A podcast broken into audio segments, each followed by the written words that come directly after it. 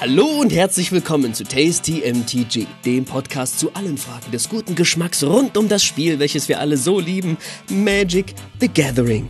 Mein Name ist Geis. Und ich bin Martin. Zieht die Wanderstiefel an, schnallt den Rucksack auf und steckt neue Batterien in die Taschenlampe. Wir gehen unter Tage mit dem neuen Magic-Set Die verlorenen Höhlen von Ixalan.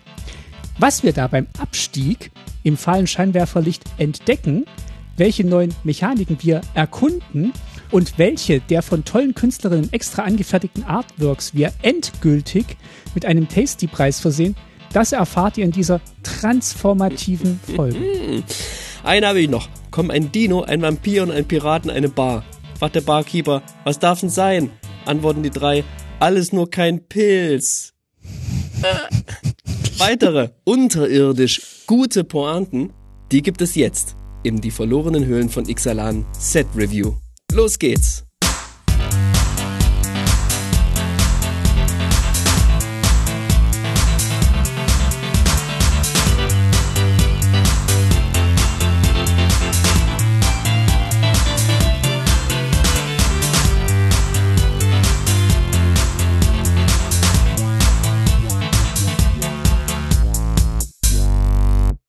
Das ist schon, das ist schon das Highlight wahrscheinlich, was wir an, an Gags in dieser Folge raushauen.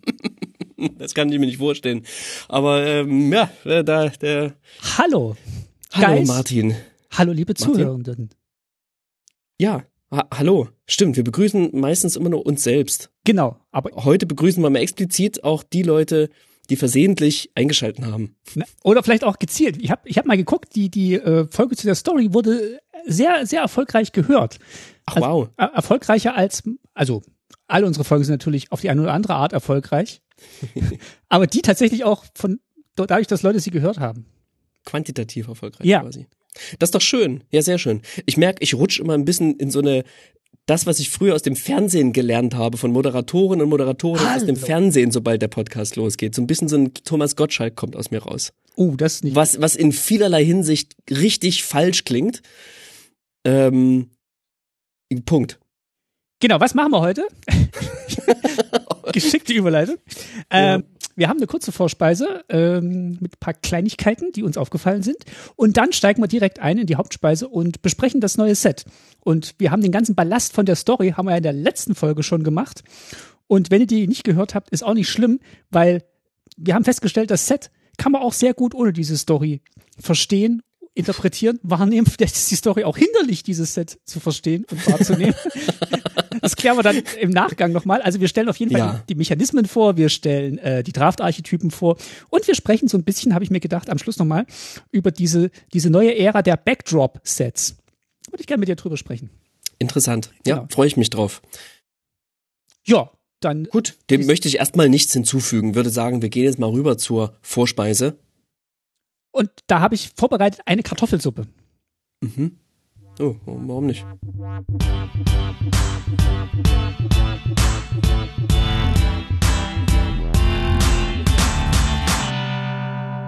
Weil die Kartoffel Warum? kommt ja ursprünglich aus Südamerika. Und ich dachte, um diesen Bezug zum kulturellen Background des Sets herzustellen, suche ich mal Sachen raus, die ursprünglich aus Südamerika kommen. Und mir sind leider nur zwei eingefallen auf die Stelle. Und deswegen habe ich aber auch nur, habe ich auch noch eine dritte Gag-Speise vorbereitet. Okay, also jetzt schon, schon, bin schon jetzt schon leicht, leicht aufgeregt. Freue ich mich. So, sag mal, du hast ein bisschen was zur Vorspeise vorbereitet, was mir erstmal nix sagt. Crossing the Streams? Ja. Was ist das? Also so Crossing the Streams, der Ausdruck kommt natürlich aus äh, Ghostbusters, wenn du dich erinnerst. Und das darf man natürlich nicht machen, Ja. wenn so verschiedene Streams gecrossed werden. Und äh, ist so in, in der Nerd-Culture, wenn so äh, ist das Universe is Beyond außerhalb von Magic. Da sagt man hier äh, Crossing the Streams, wenn sich zwei äh, zwei zwei IPs. IPs, Franchises oder zwei Setti. Settings überkreuzen, genau. Und äh, wir wissen ja, Wizards of the Coast macht nicht nur Magic the Gathering, die machen ja auch Dungeons and Dragons. Und das finde ich ja sehr schön. Ähm, auch da gibt's eine sehr meinungsstarke Community und Auch da ist oft die Meinung, dass äh, Wizards mit diesem Produkt nur Geld verdienen will. Und ähm, aber ich finde, es ist nach wie vor wirklich ein sehr gut gemachtes und schönes äh, Rollenspiel-Universum, wo sehr viele kreative und engagierte Leute dran arbeiten, die sich da sehr viel Mühe geben, kreative Sachen zu machen. Mhm. Und manchmal äh, gucken die auch mal, was die Leute in den Nachbarbüros so machen und dann gibt's so schöne Sachen wie ähm, so ein kleines, so ein kleines äh, Büchlein, das man digital kaufen kann von Wizards of the Coast für Dungeons and Dragons. Das nennt sich mhm. Monsters Companion. Und da gibt's ein Monsters Companion, wo verschiedene neue Monster in die Dungeons and Dragons Welt eingeführt werden, die man seine Kampagnen benutzen kann. Und da haben sie eins gemacht mit ähm, Kreaturen aus Eldraine. Das finde ich sehr witzig. Ach, das habe ich, hab ich mir gekauft, hat irgendwie sieben Euro gekostet. Und jetzt kann ich hier zum Beispiel ähm, so einen Witchstalker, also diesen, diesen Wolf, diesen großen Wolf, ja. kann ich, kann ich als Monster einsetzen. Oder die Goose Mother, das ist dann so eine, so eine Hydra. Äh, die ist ganz witzig. Ähm, du weißt ja, diese Goose Mother hat irgendwie die so. Gänse, Gänsehydra. Die Gänsehydra, genau, die hat hier zum Beispiel die Fähigkeit Multiple Heads und ähm, whenever the Goose Mother takes 24 or more damage, äh, dann verliert sie, äh, also wenn sie 25 Schaden nimmt, dann verliert sie den Kopf und ähm, am Ende von ihrem Zug kriegt sie zwei neue Köpfe und ähm, kriegt auch 10 Hitpoints wieder dazu. Also ist ganz witzig gemacht, diese Mechanismen von den Magic-Karten hier in so Dungeons Dragons Monster einzubauen. Und ähm, es gibt auch den, den Ginger Brute zum Beispiel. Ähm, der hat immer Vorteil auf, ähm, auf, auf Würfe, die ähm, ja, die, die sich danach richten, ob er gefangen werden kann oder äh, festgehalten werden kann, weil er so, so hasty ist. Also ist ganz witzig gemacht und das finde ich, finde ich schön. Und ähm, spiele ja gerade mit Freunden so eine Kampagne, die im Feenreich spielt und ich überlege tatsächlich eins von diesen Monstern da einzubauen. Also guckt euch, guckt euch das mal an. Monsters Companion, Creatures of Eldraine. Du bist da der GM sagt man, oder? Das bin ich, genau, weil ich äh, habe da sehr viel Spaß dran, ah, da, äh, Rollenspielbücher zu lesen, einfach auch nur und mir dann zu überlegen, wie man das geschickt machen kann. Und es hat sich kein anderer bereit erklärt als unsere Gruppe, irgendwie sich in das Dungeons Dragons Regelwerk so einzulesen. Und das, äh, ich lese das gerne abends so zum, zum Runterkommen und äh, mache mir dann so Gedanken. Und das ist schön. Ich finde, ich lese gerne Rollenspielbücher. Ja, schön, sehr schön. Ja, es gibt auch echt viele Leute in meiner Umgebung, die D&D spielen. Muss man einfach, also stelle ich immer wieder fest, ist voll cool. Und ich erinnere mich mit Freuden immer wieder zurück zu unserer kleinen Tasty MTG Live ähm, D&D Episode zum Ja, ein Evergreen. Wenn ihr den nicht gehört habt, hört mal rein. Das ist ähm, eine Folge, die uns sehr am Herzen liegt. Zu den Adventures in the Forgotten Realms. Ja. Ha, jetzt, ich hab's mir noch zusammenbekommen. ich habe ich hab noch ein zweites Crossing des Streams. Ähm, mhm. Ich habe mir jetzt für Weihnachten ein neues Dungeons Dragons Produkt bestellt, also für mich so als Weihnachtsgeschenk, so für die Vorweihnachtszeit. Das Deck of Many Things. Das ist ähm, erstmal ein Buch. Da geht es eben um dieses Deck of Many Things. Das ist so ein Kartenspiel, das äh, starke Effekte hat, die ganze Kampagnen sprengen können. Und das haben hat Wizards zum Ansatz genommen, jetzt ein Buch darüber zu machen, wo sie dann so ein paar Tipps für Spieler und Dungeon Master geben, angelehnt an diese Karten. Und sie haben auch dieses Kartendeck physisch hergestellt. Und jetzt sollte man ja meinen, Wizards hat ja so, hat ja so, so, eine, so, so ein Business, wo sie Karten herstellen und ähm, dass sie da einige Erfahrungen mitbringen. Mhm. Diese Karten sind äh, so Tarotkartenmäßig groß und haben Goldschnitt. Mhm. Oh, nice. Und haben auch so Goldfolierung. Und wenn ich jetzt das alles gesagt habe, dann weißt du sicher schon, dass es wahrscheinlich ohne Probleme zu produzieren ist und es da zu keinen Ausfällen kommt. Aber genau das ist passiert.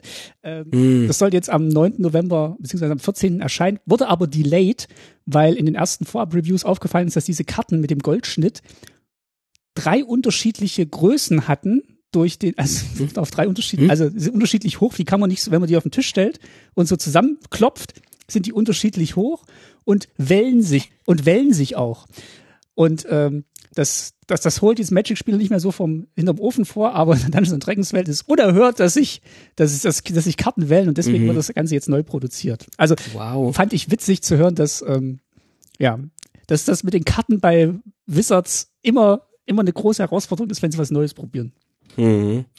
Ja, als Überleitung auch gut zu Xalan, wo sich ja wohl auch einige der Produkte verzögern ja. in ihrer Lieferung und noch nicht alles jetzt in der Woche nach dem Pre-Release, zwischen Pre-Release und Release da sein wird. Tja, wir werden sehen. Die Aufnahme findet übrigens statt vor dem Pre-Release. Aber das kann ich auch gleich nochmal erwähnen, wenn wir in der Hauptspeise sind. Genau, wir sind äh, sehr vielen Dank für diesen, für diesen kleinen äh, Einblick in die Welt von D&D. Ja, was ihr sonst noch macht? Freue ich mich immer mal wieder, was davon zu hören, weil das gibt ja mehrere Überschneidungen von KünstlerInnen und offenbar auch von den äh, Game DesignerInnen. Ja, also wenn du dich noch erinnerst, James Wyatt, der mal diese Coffee Book Bücher gemacht hat, äh, Art of Magic. Die gab es ja dann irgendwann nicht mehr und ich glaube, das hat auch damit zu tun, dass er dann wieder in die D&D-Sparte rüber gewechselt ist und da jetzt unter anderem ein tolles Riesenbuch verantwortet hat, also ein Buch über Riesen. Und es ist natürlich schade für Magic, dass diese Bücher nicht mehr existieren, aber schön, dass halt diese kreativen Leute, also bei Magic eine, eine Heimstatt finden. Neben all diesen politischen und monetären Aspekten, finde ich, arbeiten da sehr, sehr kreative Menschen auf beiden, an beiden Properties. Auf jeden Fall. Okay, Ja. Lass uns loslegen mit der Hauptspeise und äh, unserer Reise nach Ixalan. Und da gibt's, es ist kein Gericht, was in ähm, Südamerika gibt, es gibt Fischstäbchen. Das muss mir erklären.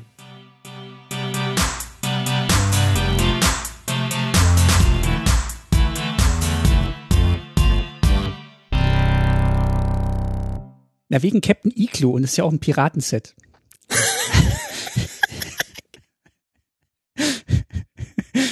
Secret Layer Captain Iglo. Ach komm, hör mir auf. Nee, wir- komm, komm, hör auf. Captain Iglo ist doch kein Pirat. So, früher schon. Ist doch kein Pirat. Der hat sich, der hat sich, hat sich kaufen lassen. Ach doch, stimmt. Haben sie nicht immer, die haben doch immer was von Kapern Die haben immer gesprochen durch in dem, in dem, genau, und dann haben sie diese, diese, dieses Silbertablett mit dem Goldschatz gebracht, ne? ja, stimmt. Das war doch die Werbung. Das ist großartig. Captain Iglo. Okay. Hey. Über die Story haben wir schon gesprochen. Ja. Womit steigen wir denn heute ein? Hier steht jetzt tatsächlich äh, antiklimaktisch so ein Statistikquiz von uns beiden jeweils. Na los. Wo- Wollen wir Dann das? kriegen wir vielleicht, kriegen wir doch schon, ja, klar. Dann- dann fang klar. du doch mal mit ein deinem bisschen, ein bisschen hin und her quizzen. bisschen rein. Also, ähm, genau, kleines Statistik-Quiz.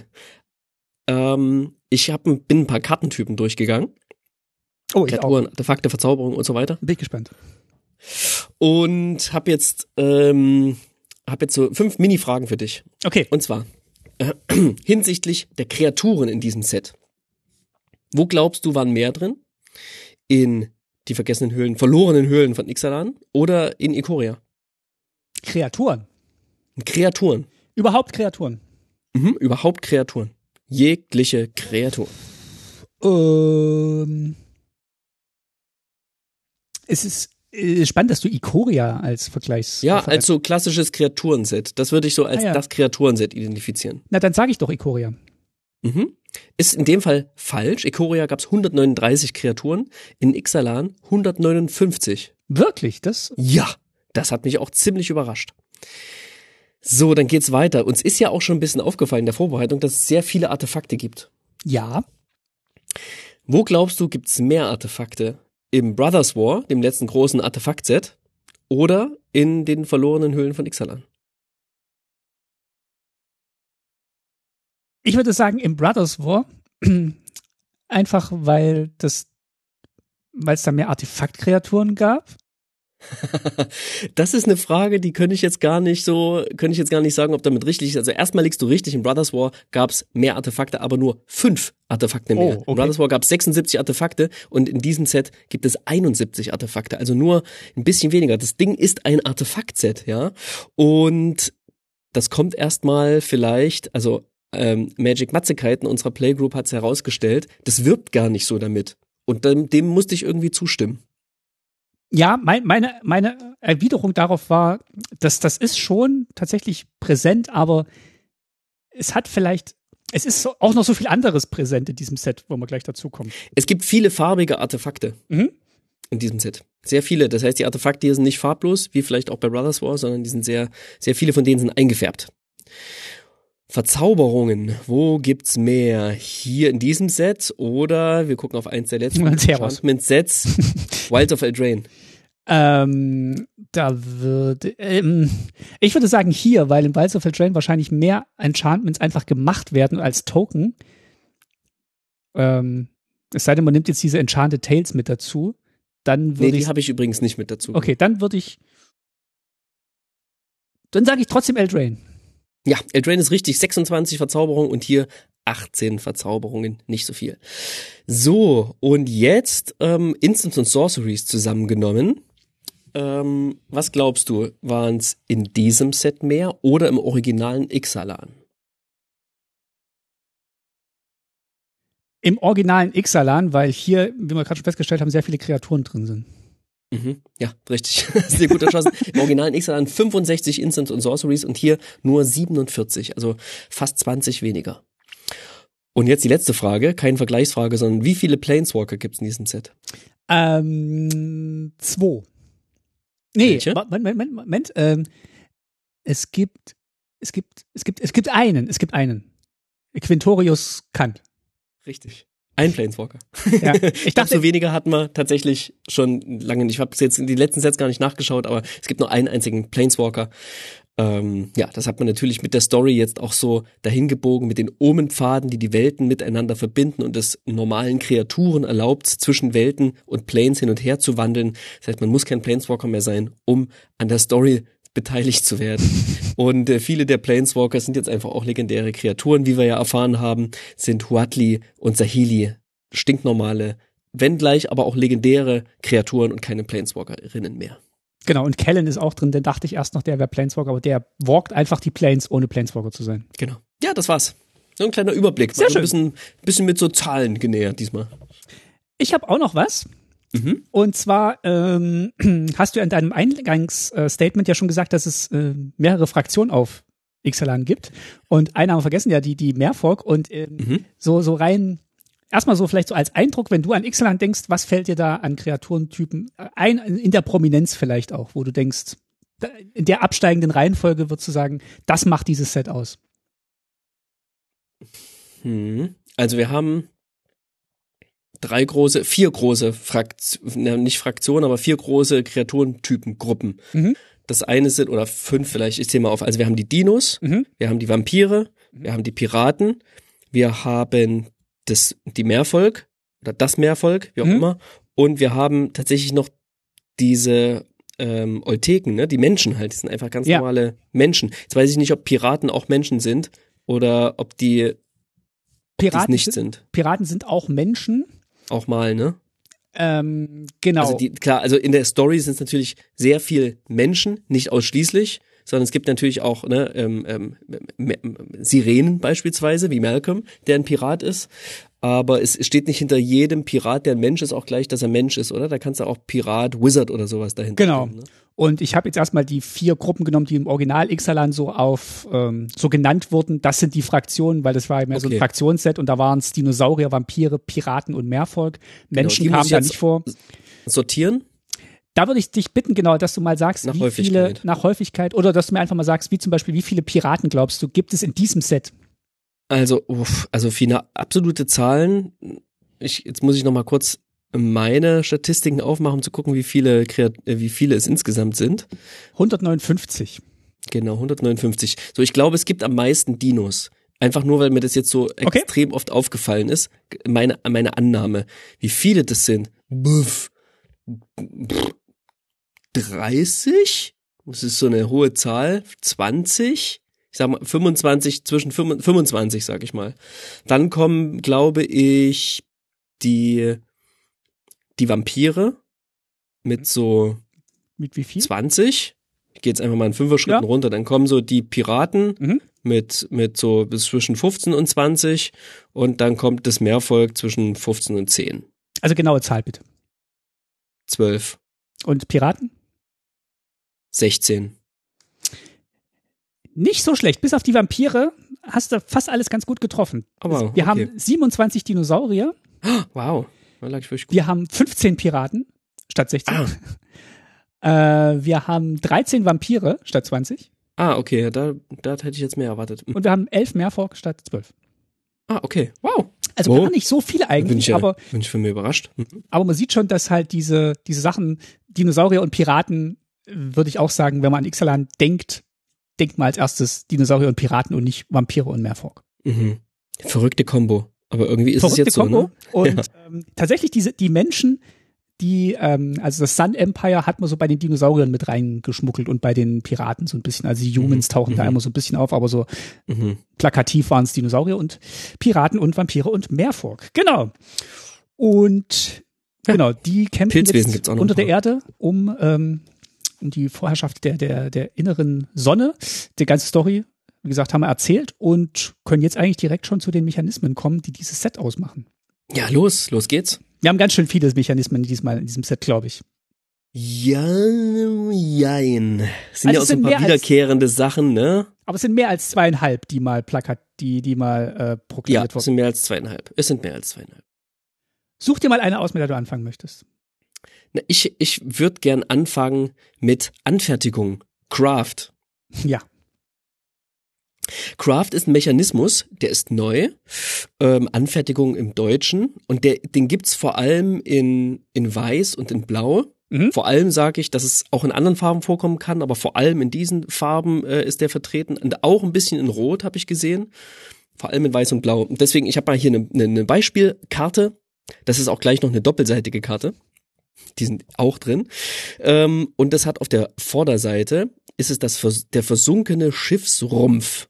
Für ein blaues Mana ein Ankommen Artefakt. Und für Tappen kann ich eine Karte millen. Das heißt, die einfach von der Bibliothek auf den Friedhof legen. Und dann hat sie noch Anfertigung mit einer Insel. Und das gibt noch Kosten dazu, drei und ein blaues. Das heißt jetzt, dass man bei Anfertigung mit einer Insel für drei und ein blaues die Kosten bezahlt, drei und ein blaues, dann das Artefakt ins Exil schickt, mit ihm die Insel dazu. Es kann übrigens mit allem Möglichen zusammen gecraftet werden, hier in dem Fall. Also es gibt auch Anfertigung mit anderen Formen von Karten. In dem Fall ist es eine Insel. Man legt also dieses Artefakt und eine Insel ins Exil. Und die Insel kannst du entweder im Spiel haben oder im Friedhof. Richtig, ja, das ist ein Detail, was ich immer wieder vergesse. Das werde ich, glaube ich, wenn ich im Pre-Release spiele, ähm, nicht auf dem Schirm haben. Warum auch immer. Irgendwie ist es nicht so, kommt es mir nicht so natürlich vor. Ähm, und dann bringe ich diese Karte, also den versunkenen Schiffsrumpf, transformiert unter meiner Kontrolle ins Spiel zurück. Und das da Ganze darf ich in Sorcery Speed machen. Und auf der Rückseite, der Vollständigkeit halber, ist es eine 4-4 Artefakt-Fahrzeug-Kreatur, die ist wachsam, hat Bemannen 1 und ein weitere, einen weiteren Mechanismus, auf den wir noch zu sprechen kommen, Abstieg 8. Aber darauf gehe ich jetzt nicht weiter ein. Craft. Ja. Genau, also du Was, fertigst. was hältst du von Anfertigung? Ähm, also man denkt natürlich erstmal so ein bisschen an Minecraft, weil das steckt ja da auch schon drin und in Minecraft braucht man ja auch so verschiedene Sachen, um daraus dann neue Sachen zu bauen und das hat, glaube ich, dieser Mechanismus versucht hier ähm, zu tun. Also du, du hast quasi dieses Ausgangsmaterial, das ist die Karte, auf der Craft steht und dann brauchst du noch so ein bisschen anderes Pröl dazu, in dem Fall hier eine, eine, eine Landkarte mit einer Insel und dann kannst du daraus was Neues basteln. Ist ganz witzig äh, finde ich, ist vielleicht ein bisschen kompliziert zu beschreiben in dieser Magic-Regelsprache, die da verwendet wird. Und ähm, das, also es klingt unbeholfener, als es sich wahrscheinlich spielen wird. Das glaube ich in dem Fall auch sehr, sehr stark, dass es, also vom, vom Flavor her passiert ja folgendes. Ich zieh los, ich habe hier den versunkenen Schiffsrumpf in meiner Bibliothek gefunden, habe den auf der Hand und weiß jetzt, okay, mit dem kann ich jetzt so ein bisschen, den kann ich jetzt so ein bisschen toolmäßig einsetzen, um so Sachen zu, zu mailen. Und dann will ich aber aus dem diese Gondel bauen, diese wasserdichte Gondel und brauche halt irgendwie diese Insel, um von der Material zu holen. Ne? Und weiß, okay, ja, ich muss diese Insel irgendwo haben, die kann ich mir in den Friedhof hineinmillen oder die kann ich halt irgendwie im, im Spiel haben. Und dann ist es irgendwie ganz cool zu sagen, ah, jetzt nehme ich den Schiffsrumpf und kombiniere den mit der Insel und dann kommt die wasserdichte Gondel raus. Und das, glaube ich, ist erzählerisch, funktioniert das total gut. Und ich hoffe, es wird auch helfen, sich damit den Mechanismus zu merken. Denn wenn man sich den gemerkt hat, glaube ich, kann es eine ziemlich coole erzählerische Sache im Spiel sein, mit der, die man so schön nicht mechanisch erklärt, sondern die man beim Spiel in so eine kleine Geschichte einbettet. Das finde ich auch. Das, das funktioniert, glaube ich, sehr gut. Es ist auf jeden Fall deutlich einfacher als das, was sie sich ursprünglich überlegt haben. Ich weiß nicht, ob du den Podcast mit Mark Rosewater gehört hast, wo er erzählt, was, ähm, was er sich ursprünglich gedacht hat, wie dieses Craft funktioniert. Wie denn? Ähm, also er ist ausgegangen von den ursprünglichen Moxen, also dem Mox Emerald, Mox Jet, Mox Pearl, Mox Ruby, Mox Sapphire. Also einen Diamant für jede Farbe. Und während man dann so Ixalan erforscht, kann man ähm, ja Diamanten schürfen. Und Diamanten sind Counter, die der Spieler bekommt. Ähnlich wie, wie Energy zum Beispiel oder Experience Poison. Counter. Ja, genau. Und du kannst quasi äh, einen Emerald-Counter kriegen, einen Ruby-Counter. Also du kannst für jede der fünf Magic-Farben kannst du Counter Mhm. bekommen und Wow. dann kannst du diese Counter einsetzen, um dann halt was zu craften. Und da haben sie ihm dann aber im Set-Design gesagt, das ist so ein bisschen kompliziert, wenn du fünf Counters-Arten auf Ja. dem Spieler tracken Ja. musst. Ja. Das machen wir nicht. Und dann ist quasi diese Abwandlung rausgekommen, die sich, glaube ich, tatsächlich besser spielt. Das ist eine sehr starke Abwandlung.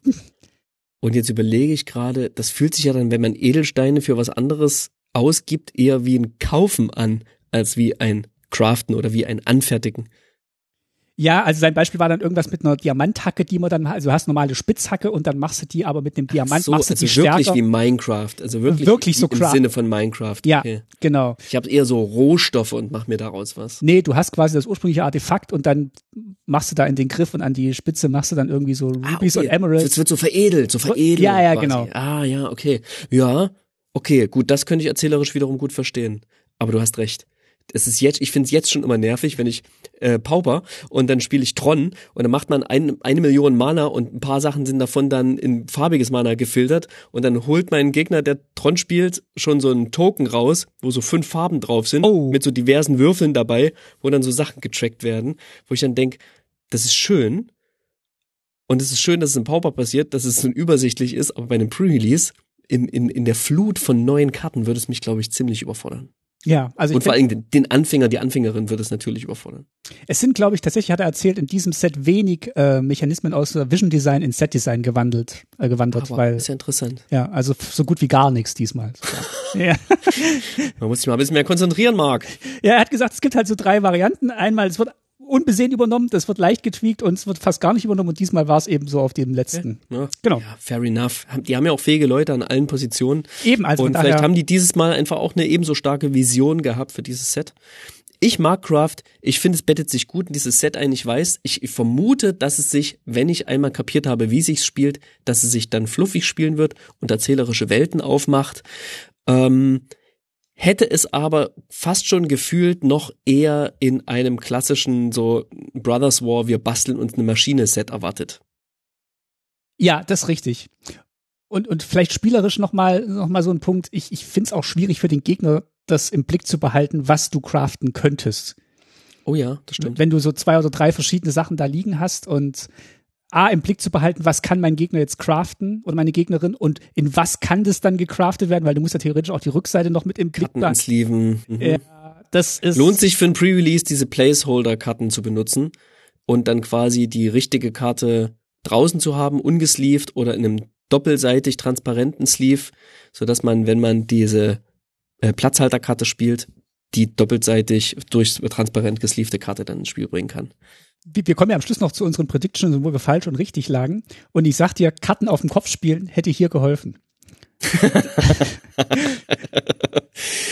Okay. Okay. Der Vollständigkeit halber, es gibt 20 Karten, die ähm, Craft haben. Und das sind auch alles Artefakte. Also du craftest immer was aus einem Artefakt. Deswegen ähm, hat Alex recht und du auch, wo du es vorhin gesagt hast, es äh, ist ein sehr starkes Artefakt-Thema, weil halt Artefakte der, die Grundlage für eine der, der prominentesten Mechanismen in diesem Set sind. Ich mag die wasserdichte Gondel, auch wenn ich keine Ahnung habe, wo sie, woran sie befestigt ist. Denn offenbar ist sie an etwas befestigt und geht unter Wasser. Durch das Wasser gondoliert sie hindurch. Na, an einer Insel, mit der du sie angefertigt hast. Quatsch. Die Inseln schweben doch nicht über Wasser. Da muss ein Schiff irgendwie oben sein. Wenn ich Insel Nein. male, schweben die immer über Wasser. Das ist wie so ein kleines U-Boot hier. Ich Das finde das U-Boot, tierisch nice. Es stellt mich aber vor diverse Fragen. Komm, mach mal weiter. Wir haben jetzt hier schon Abstieg erwähnt. Ich will jetzt dich jetzt Genau. nicht in irgendeine Richtung bringen, aber mach mal Abstieg. Genau, also ähm, Abstieg. Es gibt äh, es gibt abgestiegen und es gibt Abstieg. Wir fangen mal an mit abgestiegen, descended im Englischen. Davon gibt es zwölf Karten. Und ähm, ich mache mal ein Beispiel. Zum Beispiel die Heiligsprechung durch Blut ist eine Karte, die ähm, abgestiegen hat oder abgestiegen benutzt, Ist. abgestiegen ist und die ist, äh, kostet eins und ein schwarzes. Ist eine Der Verzauberung. BSC hat auch abgestiegen. Hat auch ja, ganz viele. Ich glaube, Union ist auch kurz davor, was ich so. Nein, nein, das schaffen die schon. Das schaffen die noch. Ähm, genau, und das ist eine schöne Verzauberung. Ich mag ja so Verzauberung. Zu Beginn deines Endsegments und falls du diesem Zug abgestiegen bist, Und abgestiegen heißt, du bist abgestiegen, falls eine Permanentkarte von irgendwoher auf deinen Friedhof gelegt wurde. Also aus dem Spiel oder von der Hand. Ähm, und wenn du dann abgestiegen bist in diesem Zug, legst du eine plus eins plus eins Marke auf eine Kreatur deiner Wahl, die du kontrollierst. Und ich kann fünf und zwei Schwarze bezahlen und die Heiligsprechung durch Blut opfern und dann erzeuge ich einen vier, drei weißen und schwarzen Vampir, Dämonen, Kreaturenspielsteig mit Flugfähigkeit. Einfach so steht das noch mit auf dieser Karte drauf. Hm.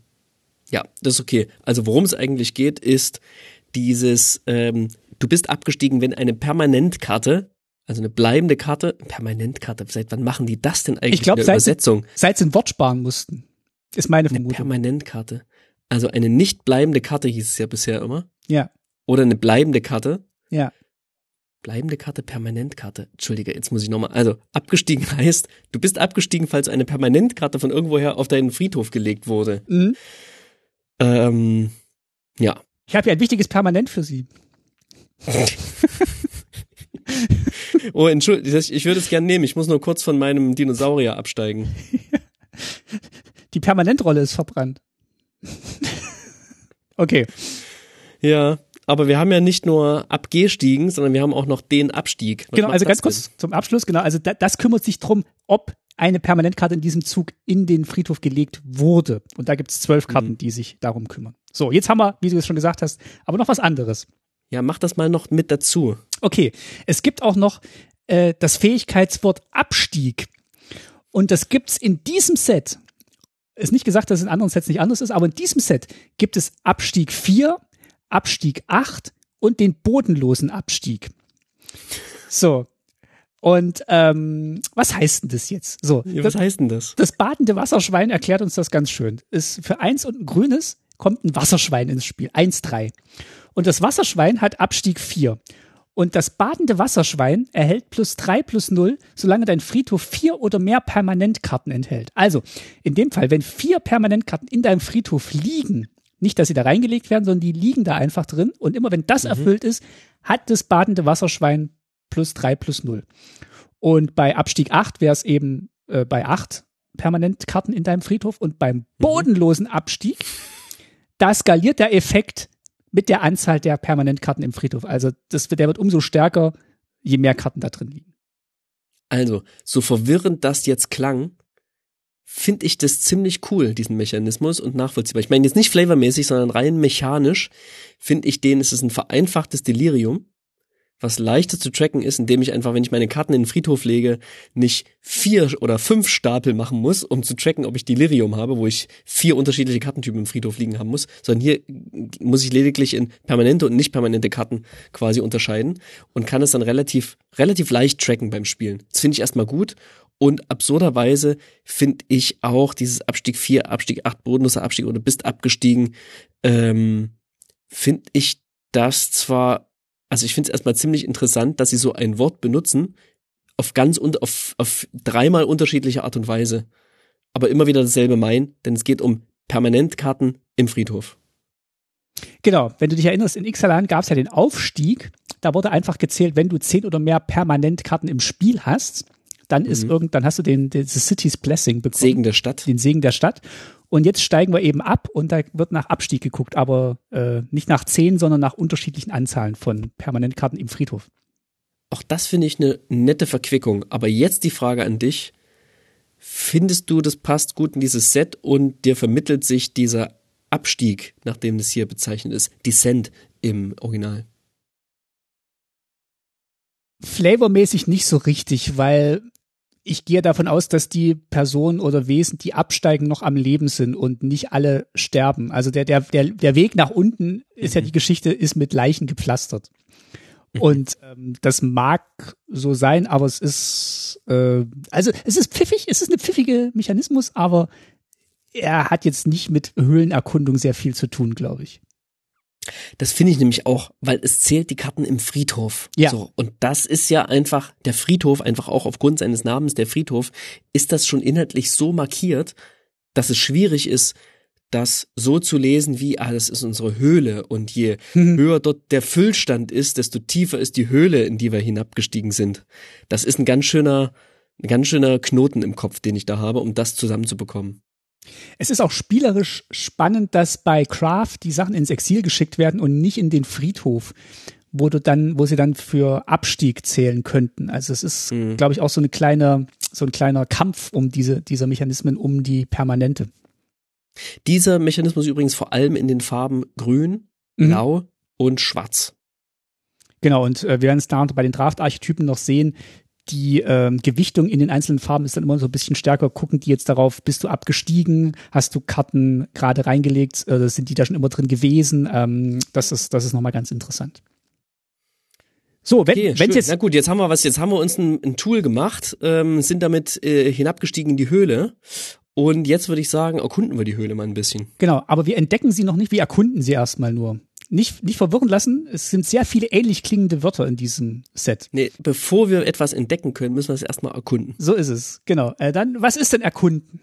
Genau, 19 Karten erkunden. Und ähm, hier habe ich die schöne Karte Entfossili Entfossilisieren. Natürlich. Entfossilisieren. Das ist noch nicht unser Übersetzungswin. Das muss man manchmal machen mit so mit so Wollsachen. Die muss man manchmal so entfossilisieren, wenn da so Ah, das muss ich morgens machen, wenn ich in den Spiegel schaue, bevor ich irgendwie aus dem Haus gehen kann. Ja, mich erstmal entfossilisieren. Okay. Genau.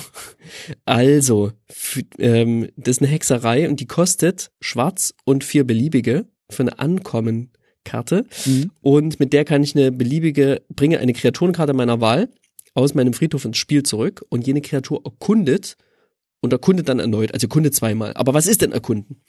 Wir kennen es ja noch aus dem originalen Ixalan, decke die oberste Karte deiner Bibliothek auf und falls die Karte ein Land ist, nimm sie auf deine Hand und lege sie so, lege sonst eine plus 1 plus 1 Marke auf die Kreatur und lege dann die Karte zurück oder auf deinen Friedhof. Dieses oder auf deinen Friedhof, das verweckt, das vergesse ich jedes Mal. Das, das stimmt. ja. Nicht nur angucken ist, checken, ob es die oberste Karte ist, sondern es ist, hat noch sowas, ähm, ähm, ähm, wie heißt gleich nochmal dieser Mechanismus in, in Dimir, wo man die Karte dann Friedhof legen kann? Surveil, überwachen. Haben. Surveil, genau, überwachen. Hat noch ein bisschen was wie überwachen. Die Karte kann also dann auch in den Friedhof gehen, wenn ich das möchte. Und das ist nicht zu unterschätzen. Ich finde es einen super coolen Mechanismus. Ich finde es richtig cool, dass sie ihn wieder gemacht haben. Es macht flavormäßig Sinn. Ja. Spielt sich super cool. Dieses Land entdecken es fühlt sich immer irgendwie toll. belohnend an. Ja. Es fühlt sich auch belohnend an ein Land erkunden ist einfach, ist einfach super. Du, du, du machst die, du deckst die Karte auf, das ist ein Land, du nimmst es auf die Hand, du hast ein neues Land gefunden. Es ist super. Es ist mhm. einfach, es ist mhm. flavormäßig ganz weit vorn. Klassiker. Und zu Recht auf 19 Karten gedruckt in diesem Set. Genau. Und ähm, es gibt auch jetzt eine kleine Variante davon. Und zwar werden Spielsteine mhm. erzeugt, so, so Lageplan-Spielsteine, also Map. Tokens, glaube ich, im Englischen. Ja. Hm. Und die lassen Kreaturen erkunden. Also es ist jetzt nicht immer direkt an eine Karte gebunden, die du spielst, sondern du kannst quasi auch später das Erkunden bei einer Kreatur auslösen, wenn du so einen Lageplan-Spielstein opferst. Ist ganz pfiffig, glaube ich. Da bin ich gespannt, wie sie es spielt mit diesen Lageplan-Spielsteinen. So kleine Artefakte, die erzeugt werden, sind ja eigentlich immer ganz cool und haben so eine Tendenz, auch broken zu sein. Ich bin gespannt. Und ich bin vor allem auch gespannt, weil es vielleicht was ist, was für Pauper nice wäre, aber ich habe zumindest noch keine Karte gesehen, die das macht, die in irgendeiner Form eine Relevanz haben könnte in der aktuellen Meta. Du kannst diese Lageplan-Spielsteine natürlich auch craften, ne? Die kannst du auch ins Exil schicken. Du kannst sie aber mhm. nicht ähm, in den Friedhof legen. Hm, okay. So. Aber wir machen ja eh Puff im Friedhof. Gut. Ja, dann haben wir jetzt erkundet. Genau, haben wir jetzt erkundet. Jetzt können wir noch was entdecken. Ähm, da gibt's 23 Karten, ähm, die, mit denen man entdecken kann. Und ähm, wir haben hier zum Beispiel einen vergrabenen Schatz, den wir entdecken können. Der kostet zwei beliebige Mana. Und das ist ein Artefakt, Schatz. Den kann ich opfern und dann zöge ich einen Mana einer beliebigen Farbe, wie man es so kennt vom Schatz. Oder ich kann fünf bezahlen und den vergrabenen Schatz aus meinem Friedhof ins Exil schicken und dann löse ich Entdeckung fünf aus. Und das heißt, ähm, also kann ich wie eine Hexerei machen. Das heißt, ich schicke Karten von meiner Bibliothek ins Exil, bis ich eine Nicht-Landkarte mit meiner Betrag 5 oder weniger in dem Fall ins Exil geschickt habe. Gibt auch noch Entdeckung 5, 4, 3, 2, wahrscheinlich 1. Mhm, mhm, mhm. ähm, und dann, dann kann ich diese Karte mit dem Mana-Betrag 5 oder weniger wirken, ohne ihre Mana-Kosten zu bezahlen. Oder ich nehme sie auf die Hand. Also ich muss sie immer vorzeigen, dann kann ich sie wirken oder auf die Hand nehmen. Und den Rest lege ich in zufälliger Reihenfolge unter die Bibliothek mhm. ist so, ist so Cascade zu Hause. Also Cascade neu. Ja. Also nicht zu Hause ist, nee, war vielleicht ein bisschen schlecht. Es ist vielleicht ein besseres Cascade. Vielleicht ist es auch ein besseres Cascade. Das weiß ich nicht, keine Ahnung. Das ist, ja. Ich, ist es besser? Warum ist es besser? Ich glaube, du kannst die Karte dann auch auf die Hand nehmen, was nicht schlecht ist bei Instant und Sorceries, die du später casten willst. Dann weiß der Gegner zwar, dass du die hast, aber du musst sie nicht sofort casten. Mhm. Mhm. Ja. Ja. Ich bin gespannt, wie sie es spielt. Ich kann, hab, kann mir dazu noch keine so richtige. Hab, hab, irgendwie habe ich noch kein richtiges Gefühl hierfür. Ich, ich habe Spielerisch. ich hab vor allem jetzt, wo wir drüber sprechen, tatsächlich sehr stark das Gefühl, dass sich diese ganzen Mechanismen, dass es einen sehr großen Kampf mit dir selber geben wird, wo, wo du deine ähm, Karten einsetzen willst, deine, deine, hauptsächlich deine Permanentkarten. Meinst du damit, dass sie nicht so gut verzahnt sind? Das, Oder das findest du es sogar, findest du sogar spannend, dass es da Ich finde es eher reizvoll, wenn wir jetzt so drüber sprechen, dass du überlegen musst, ah ja, äh, schicke ich die ins Exil, um was zu craften, oder lege ich sie doch in den Friedhof, weil ich in drei Runden äh, hier Abstieg 8 aktivieren haben will. Das ist, ähm, das klingt, Mhm. das klingt spannend. Ich weiß nicht, ob das dann im Spiel so eine Entscheidung ist, die man regelmäßig trifft, oder ob man sich auch mit, mit den Farben, die man spielt, eh eh schon festlegt auf eine sehr starke Richtung, was, was hoffentlich vielleicht auch der Fall sein wird. Aber es klingt auf jeden Fall interessant, dass du auch diese Lageplan-Spielsteine machst und ähm, es klingt, es klingt wirklich sehr stark nach Ressourcenmanagement, dieses Spiel. Ähm, so, so, so Höhlenmanager.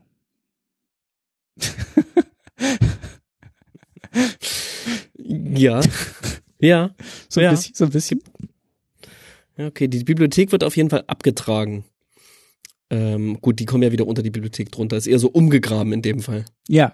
Aber es ist nicht, ist nicht ausgraben. Da gab es auch mal einen Mechanismus, ne? Mit so Sachen in eckigen Klammern. Ja, stimmt. Das mit den eckigen Klammern. War das Ausgraben, ja?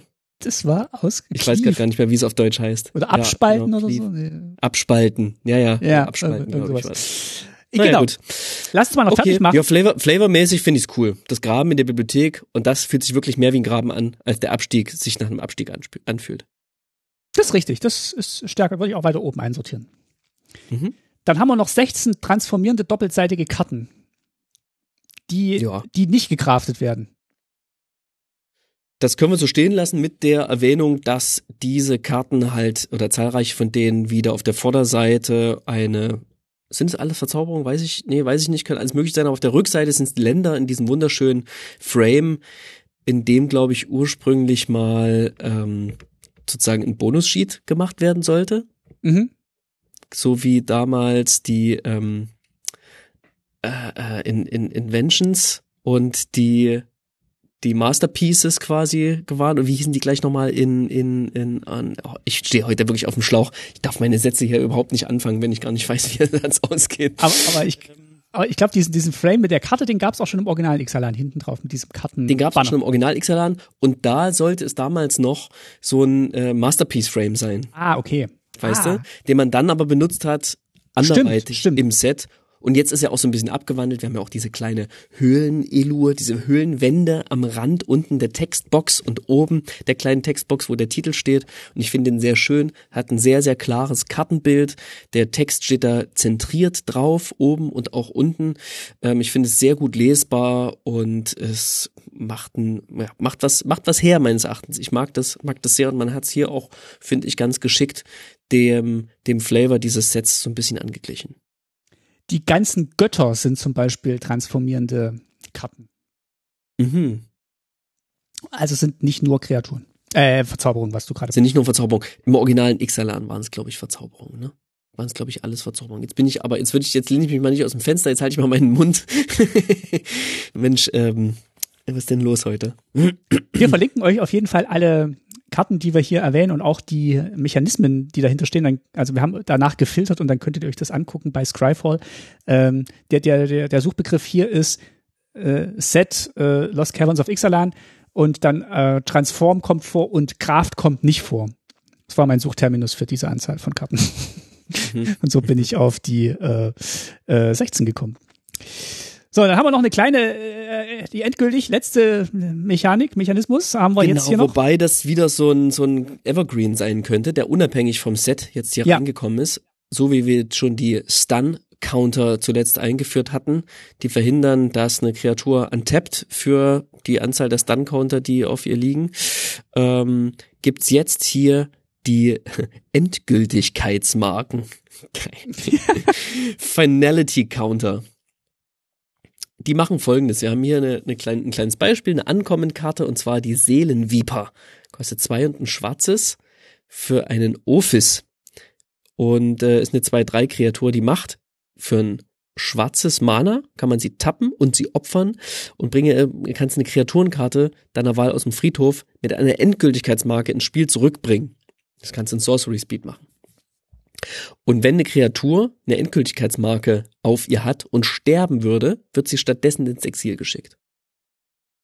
Das ist quasi das letzte Leben sozusagen. Mario auf 0-0. Ja, ist, ist wahrscheinlich, macht es einfacher? Macht es einfacher. Es gibt noch mal, ist eine nette Facette auf jeden Fall.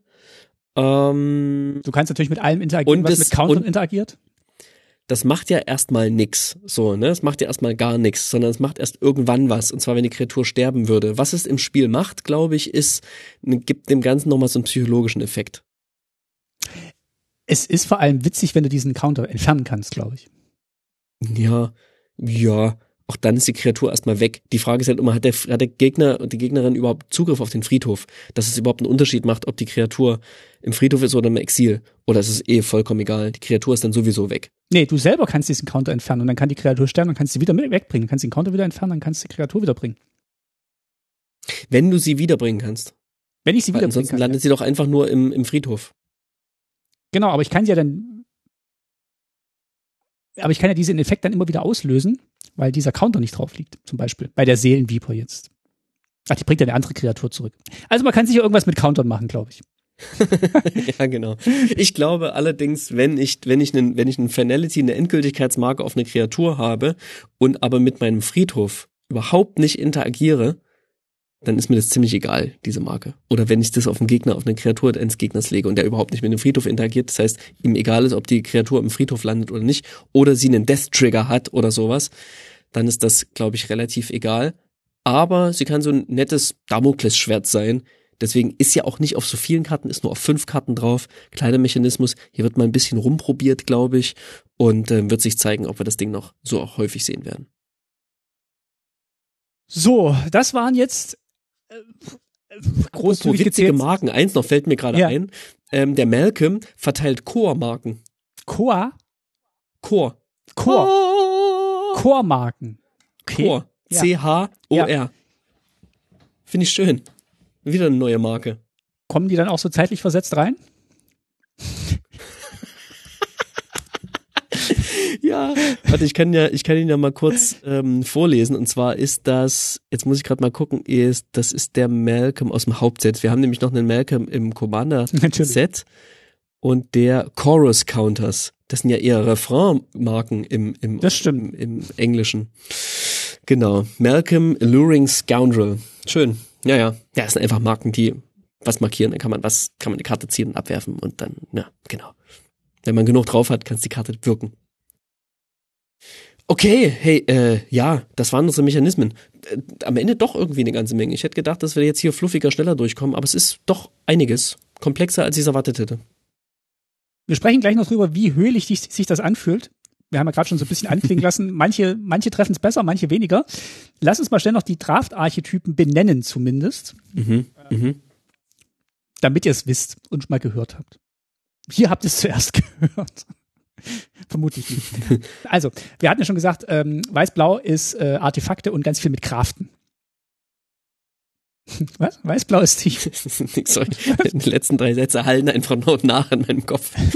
ähm, durch weiter. Ich dachte, wir machen das so schön abwechselnd. Äh, du kannst jetzt. Ja, wir machen das abwechselnd. Achso, mehr wolltest du gar nicht erwähnen. Nö. Nur ganz kurz noch. Okay, wir haben wieder, wir haben wieder so schöne Namen bekommen. Äh, Alltech Ingenuity. Egal. Ähm, ähm, Blau-Schwarz, Abstieg, Control. So. Okay. Ähm, sch ähm, Schwarz-Rot äh, ist auch Abstieg, aber mit mehr äh, Angriff. Äh, hier Beatdown mhm. steht hier. Ähm. Mhm. Rot-Grün kann man sich eigentlich denken. Dino, Dino, Dino-Trampel. Ja, große Dinos, die auf alles draufstehen. Dinos, die auf alles drauf trinken. Das ist, das ist mein Deck. Das spiele ich. Sowas mag ich ja. Das, das kann man auch spielen, wenn man mal irgendwie ein Bierchen zu viel getrunken hat. Ähm, Grün-Weiß, ähm, kleine Kreaturen und ähm, wenn sie dann äh, angreifen, dann hauen sie nochmal extra rein. Das ist, glaube ich, so diese, diese Katzen, die man da auch nochmal so gese gesehen hat. Die, die, die Malamets, Malameten. Mhm. Ja, die ganzen Katzen sind, sind vor allem in Grün-Weiß. Ja. ja. Genau.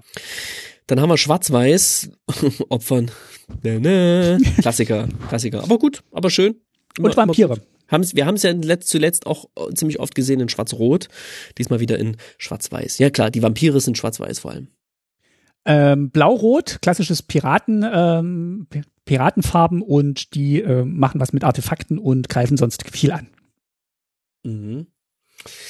Und dann haben wir Schwarz-Grün. Auch hier ist wieder so ein Abstieg, da wir ja unterschiedliche Abstiegssachen haben. Ähm, das wird hier umschrieben mit Grindy. Was auch immer das so genau heißt. Heißt Kommt wahrscheinlich immer wieder. Den Friedhof voll machen bei Schwarz-Grün und dann, ja, langes also zu Grinding spielen sagt man einfach, dass sie, dass sie lang gehen, dass sie controllig sind und ähm, ja, dass man dann Stück für Stück versucht, die Oberhand zu gewinnen und dem Gegner quasi durch Kartenvorteil und ähm, ja, Kartenvorteil in jeglicher Form versucht zu übertrumpfen. Ist gerade ein sehr, sehr starkes Deck im Pauper unterwegs. Warum wer hat jemand Pauper gesagt? Ich, irgendwie habe ich heute viel Pauper im Kopf. Entschuldige.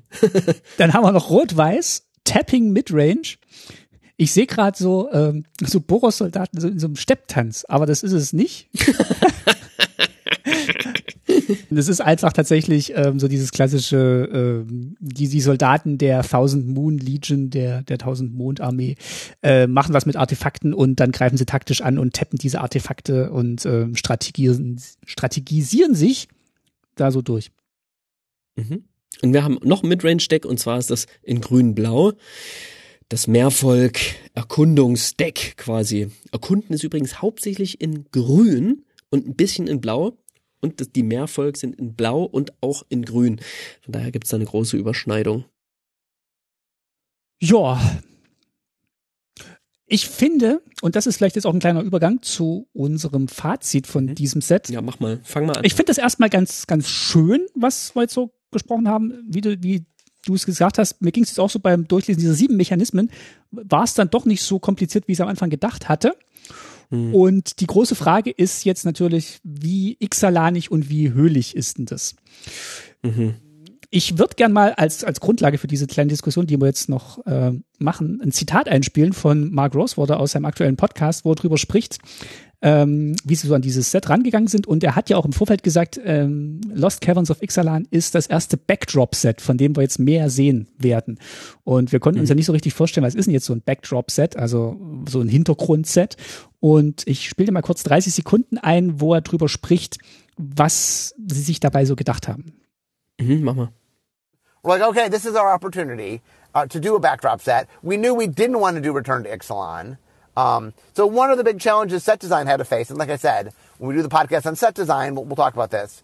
Um, we wanted it to be Ixalan enough that it felt like Ixalan, and how, how do you get the trappings of Ixalan? But it was underground world. It wasn't going to be sort of return to, to Ixalan. Um, I mean, also, we were going underground, so it wasn't even the actual space that we had occurred on Ixalan. So, how do we make that happen?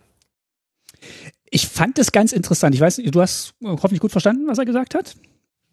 Ja, laut und deutlich. Ja.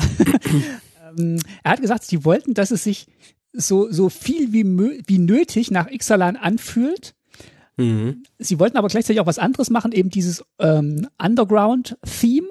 Und sie haben ja auch ähm, erzählt, ein bisschen vorher in diesem Podcast angefangen, so eine Underground World zu machen, bis dann irgendwie gesagt haben, Mensch, lass es uns doch auf Ixalan machen, weil das fühlt sich so, so Ixalan nicht an. Aber er sagt ja auch, es sollte nicht zu viel Ixalan sein, weil sie wollten halt dieses Höhlenthema machen. Also Ixalan ist mehr so der Backdrop, der Hintergrund. Da spielt dieses Set, aber Ixalan selbst, die Welt, ist jetzt nur so viel wie nötig drin. Kannst du das bestätigen? Fühlst du das? Ja, das fühle ich auf jeden Fall. Das trifft's, das trifft's genau. Das hätte ich, so hätte ich glaube ich, oder so ähnlich auch beschrieben jetzt ohne den Einstieg von Mark Rosewater, dass wir man hat das schon erkannt an der Story, ne? Wir hatten ja beim letzten Mal gesagt nach der Story, hey, wir haben uns jetzt die Story zusammengefasst und haben noch quasi keinen Spoiler gesehen. Jetzt gucken wir mal, wenn die ganzen Spoiler kommen, wie die sich in die Story einfügen. Und dann kamen die ganzen Spoiler und ich fragte mich die ganze Zeit, das hat nichts mit unserer Story zu tun. Was ist hier los? Was erzählt ihr? Und am Ende waren es vielleicht sogar fast nur die Story-Spotlight-Karten, die sich eingefügt haben. Und der Rest beschreibt einfach Höhlenerkundung. In, in unterschiedlichster Form. Piraten, die in der Höhle sind und auf dem Berg Gold stehen. So. Und das hat nichts mit der, nichts mit der Story zu tun. Und ähm, da dachte ich erst, war ich ein bisschen enttäuscht und dann dachte ich aber, ach, ist ja eigentlich ganz cool, dass wir hier in diese, dieses Trope reingehen, was auch immer das genau heißt, in diesen Backdrop, in diese Fassade im mhm. Grunde ein bisschen und die in unterschiedlichen Facetten sehen, fand es dann aber teilweise auch ein bisschen zusammenhangslos. Fandst du, es ist es ist ein Set, das man nur auf Ixalan hätte machen können. Unter die Erde zu gehen, also in Höhlen, ja, weil, weil Set quasi. Ich frage deswegen, weil diese, diese Adventure World und Erkundungssachen ist ja für mich eigentlich eher Sendika. Und hätte man jetzt gemerkt, wenn das Ganze auf Sendika gespielt hätte und man hätte die Höhlen von Sendika erforscht. Ja, das wäre genauso gegangen. Hat, glaube ich, zeitlich nicht so gut in den Kram gepasst, könnte ich mir vorstellen. Mit ja. dem ähm, Rise, Rise of Sendika. Rise of the Eldrazi. Nee, wie hieß es? Jetzt habe ich schon wieder. Das ist das Set, was ich auch ständig ver, ver, ver, äh, ähm, äh, äh, was hier äh, aufschrieb. Rise of Sendika, oder? Äh, ja. ja. Sendika's Rising. Sendika Rising. Sendika Rising. Ähm, ja, Sendika Descending. Zendika Descending, ja, weil da sind wir in die Höhe gegangen, hat man auch schon festgestellt und jetzt geht's hier unter die Erde.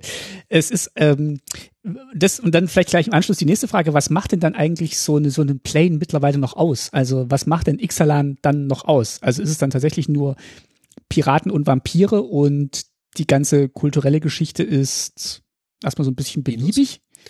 Nee, diese kulturelle Geschichte haben sie ziemlich ziemlich aggressiv, sag ich mal, eingeflochten. Ähm, und das finde ich ist auch eine Stärke dieses Sets. Es gibt dem ein bisschen Farbe, weil es von den Dinos und Piraten, die wirklich sehr, sehr, sehr stark in den Vordergrund stehen, noch so ein bisschen ablenkt und tatsächlich das auch mehr auf die Story nochmal einzahlt, wo es ja wirklich um die Geschichte dieses Planes geht und mehr über diese über die Geschichte des Planes und das Innere herausgefunden werden soll das fand ich, das fand ich tatsächlich ganz gut und hat dem auch Identität gegeben. Und das wiederum passt auch nirgendwo anders hin als nach Ixalan. Aber dann können wir vielleicht festhalten. Aber worauf möchtest du hinaus? Ich habe das Gefühl, du möchtest, möchtest irgendwo hinaus. Sag Eigentlich würde ich gerne mal mit dir drüber sprechen. Und während wir das tun, hat sich bei mir vielleicht auch so der Gedanke verfestigt, dass diese Backdrop-Sets oder diese Identitäten von Planes vielleicht in Zukunft und vielleicht sehen wir jetzt hier den Anfang weniger eine mechanische Identität sind, dass man halt wiederkehrende Mechanismen hat, die sich halt, die man mit mhm. dieser Welt verbindet und sagt, mhm. ah, okay, wir kommen zurück, ähm, wir kommen zurück nach Kaladesh und da müssen wir unbedingt was mit äh, Thopton und äh, äh, Erfindungen machen, sondern das ist tatsächlich vielleicht eher so eine so, so, so eine Lore und äh, Flavor-Geschichte ist, wenn man zurück auf eine Welt kommt und die Me Mechanismen erstmal nicht so erwartbar sind, die wir da wieder vorfinden. Und das ist vielleicht tatsächlich eher so, das ist so ein schöner, so ein schöner Hintergrund, um das jetzt abwertend zu be, be, be, bezeichnen. Ja, ich glaube, dass es auch mehr oder weniger notwendig wird, je öfter wir auf bestimmte Welten wiederkehren, weil wirklich Sachen neu gemacht, neu inszeniert, neu dargestellt werden müssen und wir irgendwie neue ja buchstäblich neue Hintergründe brauchen für das, was wir da sehen. Also nochmal nach Ixalan zu kommen und die gleichen Geschichten nochmal zu hören, wäre ja auch langweilig gewesen. Und das gibt dem Ganzen jetzt auf jeden Fall eine visuelle Identität, sag ich mal. Und nochmal etwas, was über die Story hinausgeht. Und ich könnte mir vorstellen, dass also es ist vielleicht auch nicht das erste Backdrop-Set, sondern vielleicht das erste, was so benannt wird. Ähm, noch so ein Backdrop-Set, wo ich das Gefühl hatte, das war so, so ein Backdrop-Set wäre Innistrad gewesen, zum Beispiel Eldritch Moon, diese diese Detektivgeschichte. Kommt, gehen wir vielleicht später noch mal kurz drauf, mhm, wenn mhm. wir über, wenn wir über die ähm, das nächste Set sprechen. Und ich finde es ehrlich gesagt ganz ganz gut, weil wir sagen ja immer wieder, die Karten können ja nicht so gut die Story erzählen, sondern können eher Welten erzählen. Und wenn wir halt je öfter wir auf Welten kommen, desto stärker braucht es sozusagen neue Identitäten für die Welt, und ich glaube, dass ein Backdrop eine sehr, sehr starke Identität sein kann oder ein Ausgangspunkt für eine Identität, die auf dieser Welt dann mit der Vielzahl der Karten beschrieben wird. Und das hat man hier meines Erachtens ziemlich eindrucksvoll unter Beweis gestellt, ob das jedermanns Geschmack ist dann oder ob das sich zu sehr zerfasert das ist erstmal, das ist erstmal zweitens. Das ist sicherlich auch etwas, was die, wo die noch ein bisschen Fingerspitzengefühl entwickeln müssen. Es macht halt, es macht halt weniger erwartbar, was wir auf so einer Welt vorfinden können. Das werden wir wahrscheinlich auch im nächsten Jahr noch stärker sehen, dass halt jedes Set, auch wenn wir die Plane ja. kennen, mehr eine Überraschungstüte sein wird an Mechanismen. Das nächste Set wird eine, wird eine absolute Überraschungstüte, glaube ich. Und ich glaube, das ist tatsächlich auch erfrischend, ähm, weil man eben nicht sagt, ah gut, jetzt kommen wir wieder zu den Gilden und dann wird es wieder irgendwie äh, hier eine Kartenabwerfmechanismus geben für die Gilde. Vielleicht machen sich da auch ein bisschen lockerer und ihre Spielerinnen und Spieler gleich mit, dass man halt sagt, okay, zeigt uns mal was, was ist denn eure Idee, wenn wir jetzt auf diese Welt wieder zurückkommen, was passiert denn da? Und es ist eben nicht nur, äh, ich äh, erkunde mhm. Länder, sondern okay, wir haben jetzt hier dieses Höhlenthema, was können wir denn da draus machen? Wie gut das dann immer funktioniert, ist natürlich die, die nächste Frage, weil wir haben es auch gerade festgestellt, manche Höhlensachen, hm, okay, äh, haben we weniger gut funktioniert als andere, aber insgesamt ist dieser Versuch, glaube ich, trotzdem geglückt, ohne es jetzt überhaupt schon mal gespielt zu haben. Hm. Ist jetzt, glaube ich, auch die richtige Zeit, jetzt wo man mit den Omenpfaden so ein bisschen dieses Planeswalking aufgelöst hat. Und jetzt muss ich schon wieder auf das nächste Set verweisen. Das wird ja auch nicht nur auf einem Plane spielen, soweit ich gehört habe, ähm, sondern wir können ja durchaus so ein bisschen wechseln. Oder ist es schon wieder zu viel? Aber wir kommen ja durchaus zu den Sets, die auf mehreren Planes spielen. Ja. Und dann braucht es natürlich trotzdem ein, ein gemeinsames Thema, was sozusagen den einzelnen Plane überschreitet. Wir hatten es ja jetzt auch zuletzt gesehen beim Phyrexianischen Krieg, wo wir auf unterschiedlichsten Planes waren. Da gab es den Backdrop, und ich würde es jetzt mal als Backdrop bezeichnen, dieses Krieges, des Phyrexianischen Krieges quasi. Ja. Der also, sich durch verschiedene Welten durchgezogen hat. Das heißt, man schöpft weniger aus der Identität aus der Identität eines Planes, ja. als vielmehr aus der Identität, die man diesem Set gibt, unabhängig von Planes, von Planeswalkern und den vorhandenen den vorhandenen ähm, Themen, die man dort ja. bereits gesehen hat. Ja, genau. Und auch Mechanismen, genau. Genau, vielleicht ist das unser Fazit an der Stelle, dass ähm, wir das feststellen und erstmal nicht schlecht finden. Ich finde spannend. Oder spannend finden, ja, finde ich, finde ich ein guter, gutes ja, ja, ich bin ja, immer, bin, ja, bin ja immer sehr gespannt. Ich habe ja nach wie vor bin ich der Meinung, dass das R&D, Wizards R&D, einige der besten Game DesignerInnen der Welt sammelt und mit Mark Rosewater ein, ein Typ und ein Spiel, äh, unter seiner Feder auch ein Spiel geschaffen wurde, was es in der Form nicht gibt. Ein Spiel, was seit 30 Jahren überarbeitet und weiter designt wird. Es wird ja permanent revisioniert, permanent iteriert mit allen Mechanismen, die neu hinzukommen. Das ist eine Aufmerksamkeit, die kaum einem anderen Spiel zuteil wird auf der Welt. Auch wenn es andere Spiele gibt, die älter sind. Aber dass die durch ihre permanentes Forschen, und ich glaube wirklich, dass es R, äh, dieses Research and Design nicht nur Design ist, sondern wirklich auch Research, ein Erkunden, ein Ausloten von spielerischen Möglichkeiten ist und erzählerischen Möglichkeiten. Rosewater Deswegen bin ich immer sehr, sehr gespannt, wenn die neue Sachen machen, denn ich habe immer das, immer das Gefühl, dass zumindest im Design sie den SpielerInnen einen Schritt voraus sind. Und das finde ich erstmal ganz cool. Dann lassen wir es dabei. als globales Fazit nochmal. Sehr schön. Dann lassen wir es dabei bewenden und äh, sind gespannt auf die kommenden Sets und vergeben aber jetzt erstmal noch Preise für das aktuelle Set, denn das machen wir ja auch immer in der Set-Review-Folge. Wir vergeben Preise für Karten, die wir besonders schön fanden in vier Kategorien und ich finde, da können wir auch mal einen Trainer einspielen, bevor wir zur Preisverleihung gehen.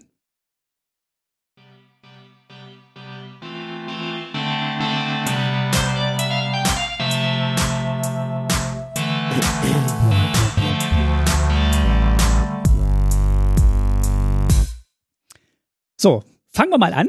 Ich, ich würde gerne mit dem Fun-Win anfangen, weil ich habe die Vermutung, wir könnten Tu's. da vielleicht das Gleiche haben. Möglich. Ich. Äh, es gibt. Ich habe zwei. Ich habe nämlich auch das Gefühl gehabt und habe mir zur Not noch einen Ausweich, eine Ausweichkarte äh, bereitgelegt. Okay, dann mache ich mal also das. auf jeden Fall zwei verschiedene Karten vorstellen. Ich mache mal, mal auf jeden Fall das, was wir wahrscheinlich beide haben, den umkämpften Spielball. Ja, richtig, da haben wir beide. Für zwei Mana ein Artefakt. Immer wenn dir Kampfschaden zugefügt wird, übernimmt der angreifende Spieler die Kontrolle über den umkämpften Spielball und enttappt ihn. Also wenn ich ein Tor geschossen habe, kriegt der Gegner den Spielball, dann kann ich ein Tor bei ihm schießen. Und äh, für zwei kann ich den äh, opfern äh, nee, Quatsch, für zwei kann ich einen tappen und eine Karte ziehen und eine Punktemarke auf den umkämpften Spielball legen. Und falls dann fünf oder mehr Punktemarken auf ihm liegen, opfere ich ihn und erzeuge einen Schatzspielstein. Also, ähm, ich, ich, schieß, äh, ich schieß dich ab äh, mit meinem Ball und dann kriege ich den Ball. Na, das ist ein komisches Bild. Ich kriege auf jeden Fall den Ball und dann kann ich eine Marke drauflegen und wenn dann fünf Marken drauf liegen, kann ich, kann derjenige, der ihn gerade besitzt, kann ihn opfern und einen Schatzspielstein bekommen. Ist so ein kleines Minigame im Spiel. Finde ich, finde ich ganz lustig. Ja, das finde ich richtig cool. Ich liebe das, wenn Karten hin und her wandern. Ich, auch in meinem, das ist das, was ich an meinem Blim Commander Deck liebe, dass einfach permanent Karten, permanent Karten ist. ist irgendwie das permanent Karten, permanent schnell übernommen, ja. Ähm, dass die einfach die BesitzerInnen wechseln. Und das finde ich irgendwie ganz, ganz cool. Das bringt irgendwie Schwung rein. Okay. Erwartbarer äh, erwartbare Gewinner in dieser Kategorie und ähm, würdiger Gewinner auch in dieser Kategorie. Aber du hast noch was anderes. Dann hätte ich ergänzend zu diesem wunderschönen wund zu dieser wunderschönen Ankommenkarte, die du vorgestellt hast, den dreifaltigen Donnerhühnen. Der hat so einen kleinen Abstrich, was den Fun anbelangt, nämlich seine Mana-Kosten. Der kostet nämlich sieben Mana. Ist eine Artefaktkreatur und Gnom, allerdings ein sehr großer Gnom, glaube ich. Für, ja, genau, ein dreifaltiger Donnerhühnen-Gnom. Dreifälliger Donnerhühner. Also der kommt mit drei plus eins plus eins Marken ins Spiel. Und immer wenn der dreifällige Donnerhühner ins Spiel kommt oder angreift, erzeuge so viele 1-1 farblose Gnom-Artefaktkreaturen Spielsteine, wie seine Stärke beträgt. Also drei. Also ich greife an, mach drei, es sei denn, ich konnte seine Marken irgendwie vermehren durch diverse Effekte, die es vielleicht gibt, oder er hat vorher nochmal exploriert oder so. und ich habe aber noch eine Fähigkeit, ich kann nämlich für zwei Mana und ein anderes Artefakt opfern wie zum Beispiel einen der Gnome-Artefakt-Kreaturenspielsteine und kann eine plus 1 plus 1 Marke auf den dreifaltigen Donnerhühn, dreifaltigen Donnerhühnen legen. Das heißt, ich habe so eine richtig schöne, kann so hin und her basteln und ich glaube, das macht Spaß, dieses nochmal was an ihn ranzubasteln. Ich nehme ein Artefakt weg, mache das quasi kaputt, bastel es an ihn dran, mache ihn damit ein bisschen größer, er greift an und es fallen wieder neue, wie aus so einer Gnom produzierenden Maschine, neue farblose Gnome-Artefakt-Kreaturenspielsteine heraus, die ich dann wiederum verwenden kann, um ihn vielleicht größer zu basteln und so sieht der auch ein bisschen aus wie so eine wie so eine Menge kleiner zusammengesteckter Gnome, wie so ein Gnome Transformer. Es gab mal diese Wie heißt das? Wie heißt der Typ gleich nochmal? Ich habe es schon wieder vergessen, den die den die Power Rangers bauen konnten aus ihren fünf Vehikeln. Das habe ich nie geguckt, das Okay, gut, ist egal. Aber es gab diese Karte und es gab auch eine Karte auf Dominaria, glaube ich, oder irgendwo, wo wo wenn du die die Kreatur zerstörst, dann zerfällt die in so ganz viele kleine Teile. Das finde ich auch mhm. lustig. Ist, ist, das hast du bei Hydren manchmal. Ich mag die und ich glaube, dass es Spaß machen könnte, es zu spielen, zumindest für mich. Ich weiß nicht, ob es für meine Gegner und Gegnerinnen Spaß macht, mir zuzugucken, wie ich anfange, an dem Ding rumzudoktern, aber ist, glaube ich, ganz cool. Und ich mag die der Illustration den kleinen Papagei, der noch im Vordergrund mitsitzt und, und so durch sein eines blaues Auge anstarrt. Ja, schön. Von Javier Ribeiro illustriert. Javier Ribeiro, genau. Ja, schön. Weiter geht's. Komm. Ich mach Flavor Win und ich habe ähm, ich habe vier Karten im Flavor Wind, die ich alle ganz schnell nenne, weil ich glaube, äh, es war eine falsche Entscheidung, die, äh, ähm, äh, Jurassic Park hier als äh, Universes Beyond Karten mit reinzumischen, sondern man hätte einfach Karten von Indiana Jones reinmachen können, weil ich glaube, alle, mhm. alle Themes und mhm. Tropes von Indiana Jones sind hier drin. Die Kreissägenfalle ist drin. Der unaufhaltsame Rollstein, also im Englischen Boulder. Ja, genau. Rollstein. Rollstein. Der Rollstein, ja. Dann, Eins, zwei, drei, vier Rollstein. Der schlitterte Grubenwagen, die Peitsche des Hautdegens oder abwärts in die Schlucht, wo der heilige Gral gerade ja, in, die Schlucht, in die Schlucht fällt. Also es sind sehr viele Anspielungen auf Indiana Jones Filme und ich finde das einen sehr schön, ein sehr schön Flavor-Win von diesen Karten, dass man das alles wiederfindet. Mhm. Ich hoffe, es war gewollt. Ich habe es vorhin, die, das ist kein Zufall, davon kannst du ausgehen. Ich habe es vorhin schon kurz erwähnt, die Piraten, die auf dem Berg Gold stehen und das ist mein mein Flavor Win. Auf Gold stoßen, vier rot, rot, rot. Ich habe wieder mal eine rote Rare Hexerei gewählt. Irgendwie sind das oftmals meine meine liebsten Flavor Win Karten und die haben Entdeckung 10. Das ist gut. Das ist geil, ne? Und falls der Mana-Betrag der entdeckten Karte weniger als 10 ist, erfolge so viele getappte Schatzspielsteine, wie die Differenz beträgt. Das ist geil. Ich stoße auf jeden Fall auf etwas, was zehn wert ist. Also der Schatz hat eine definierte Menge sozusagen. Und ähm, genau, was ich halt quasi nicht in, in meiner eigenen Bibliothek entdecke an, also ne, ist es wie so eine Schatztruhe, die ich aufmache und drin liegt dann so ein, ein cooles, eine coole Maschine, ein Gerät, ein Artefakt oder eine, eine hilfreiche Kreatur und drumherum sind noch ganz viele Goldsteine. Das heißt, ich habe auf jeden Fall eine Kiste voll gefüllt mit Schätzen, die ich hier bekomme. Und das finde ich irgendwie ganz cool. Auch wenn es irgendwie keine Ahnung, gefühlt wenig mit unseren, auch wieder mit den Höhlen zu tun hat, sondern wirklich viel mehr wie Indiana Jones, wie bei dir auch, ja. Im Original Hit the Motherload. Mhm. Sieben Mana. Das ist so eine Karte, die man als Pre-Release-Promo in seinem Deck findet, die man dann unbedingt spielt, das ganze Deck drumherum baut und dann Mhm. spektakulär scheitert mit diesem Deck. Ah, Hauptsache einmal wirken. Ja, Aber das Problem ist, wenn man dann nichts Cooles findet, sondern einfach im, im, im Late Game neun Schatzspielsteine da hat und zusätzlich zu seinen neun Mana, die man gezogen hat in seinem ja. vollkommen und, und so, geflaggerten und, Spiel. und so, so eine, so eine, so eine Mana-Creature, so ein Elf, der für ein grünes Mana tippt. Für eins. Ja, Hast du dann. ist ja nicht mein, ist ja nicht mein Fun-Win, ist mein Flavor-Win. ja, okay. so, dann kommen wir zum Übersetzungswin. Ja, okay, ich fange mal an. Mach mal. Ähm, ganz einfaches Ding.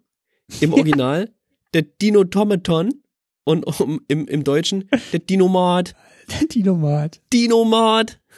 Dinomat ist eine Common Artefaktkreatur, Dinosaurier und Gnome für drei und ein rotes, hat immerhin vier drei und bedrohlich. Und wenn der Dinomat ins Spiel kommt, erhält eine Kreatur deiner Wahl, die du kontrollierst, Bedrohlichkeit bis zum Ende des Zuges. Was der macht, vollkommen egal. Aber Dinomat, das will ich unbedingt einfach spielen, um es laut durch den, durch den Raum schreien zu können. Wo kommt dieser Hamburger Slang her? Auf was spielt das an? Keine Ahnung. Ich habe keine Ahnung. Ach so, ich ich weiß es nicht, ich kann das nicht anders aussprechen. Ich kann es nicht anders aussprechen. Ich überlege ich überleg mal noch während der Folge, vielleicht fällt es mir am Ende wieder ein. Ähm, ich werfe die Mykotyrannen ins Spiel, ähm, weil ich es witzig finde, dass hier diesem, diesem Gegner, dieser Gegnerin ein Geschlecht gegeben wird. Und Mhm. es ja eh so wenig gute Gegenspielerinnen in allen Fantasy-Dingen gibt. Jetzt ist es hier ein großes Pilzwesen. Ich glaube, da, da ist die, die Latte noch nach oben nicht erreicht von kreativen Gegenspielerinnen, aber ich finde es gut, dass man sich hier überlegt hat, Mensch, das ist, ähm, das, das ist jetzt nicht einfach nur der Mykotyrann, sondern es ist die Mykotyrannin. Ich finde, das macht irgendwie so ein ganz anderes Bild auf und äh, ich finde ich finde es spannend, drüber nachzudenken, was, was haben denn eigentlich so diese Wesen, die man dann auch in so Fantasy-Dingern trifft, was haben die eigentlich für, für ein Geschlecht und wie, wie sehen die sich selber vielleicht auch und was bewegt die? Und ich finde, das, das regt einen so zum Nachdenken an. Deswegen finde ich das ganz witzig, dass die, die, die Myco-Tyrant die Mykotyrannin ist. Ist auch geil, wie sie hier drohend auf den Häusern Ja. oben drauf als riesen Pilzwesen, was Pilz. die aber auch so an die Wand gewachsen ist, ne? Ja, finde ich. Und ähnlich wie Margot Honecker, die ja auch Minister für Volksbildung war, ist die Mykotyrannin hier legendäre Kreatur ältester und Pilzwesen. Ach so, weil, weil alle im SED-Staatsrat Älteste waren. Staatsratsvorsitzende. Nee, weil so wie die, die, die Ministerposten nicht gegendert wurden in der DDR, Das werden meinte ich, ja. die Kreaturentypen Ja. nicht gegendert. Ja, Ja, das genau, richtig. Sehr Wollte gut. noch mal explizit sagen. genau, Margot Honecker war die einzige weibliche Mitglied in diesem Männergremium, ja, genau. Für die hat man jetzt nicht angefangen, eine Ministerin draus zu machen. war aber jetzt auch keine Vorkämpferin für die feministische Idee, würde ich sagen. So würde ich das auch bezeichnen, ja. Ja, genau. So, ähm, kommen wir zum silbernen Tasty. She happened to be a woman, ja. Ja. Möchtest, Okay, silberner Tasty. Soll ich mal anfangen? Mach mal.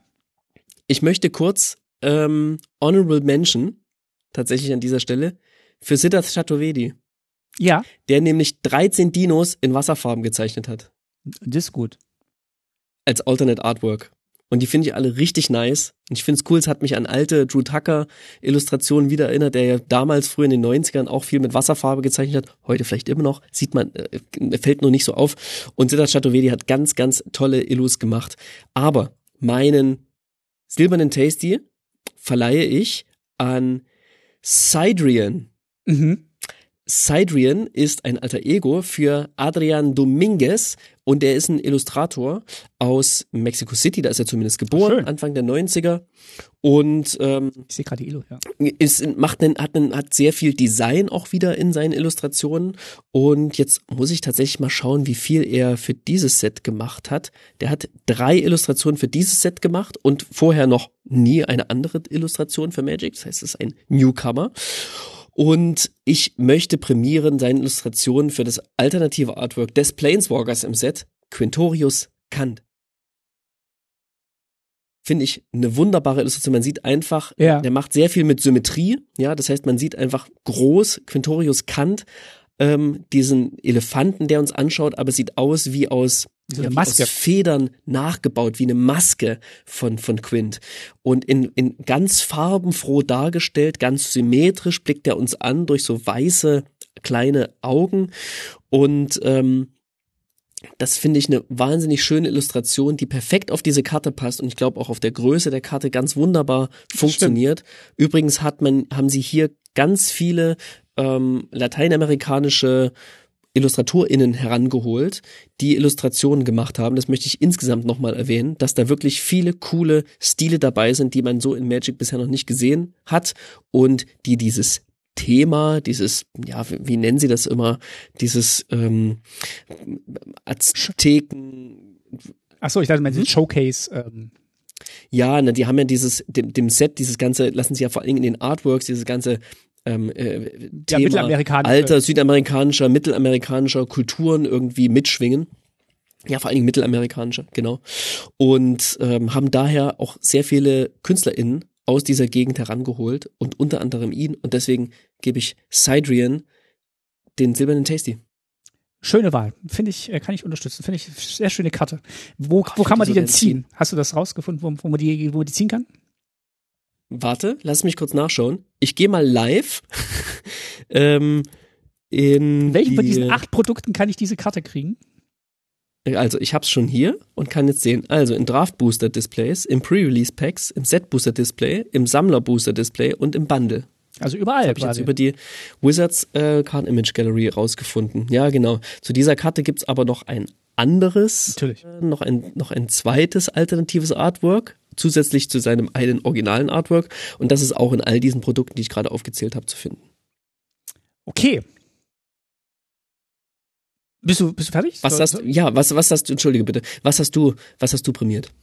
Ich habe eine Karte rausgesucht von einer Künstlerin, die bislang erst neun Karten gemacht hat, äh, beziehungsweise acht, mhm. wenn man die äh, Artcard abzieht von einer Illustration, die sie auch gemacht hat für Magic, aber die eigentlich uns immer sehr positiv aufgefallen sind und mir jetzt auch in diesem Set wieder aufgefallen ist. Das ist AM Sator und mhm.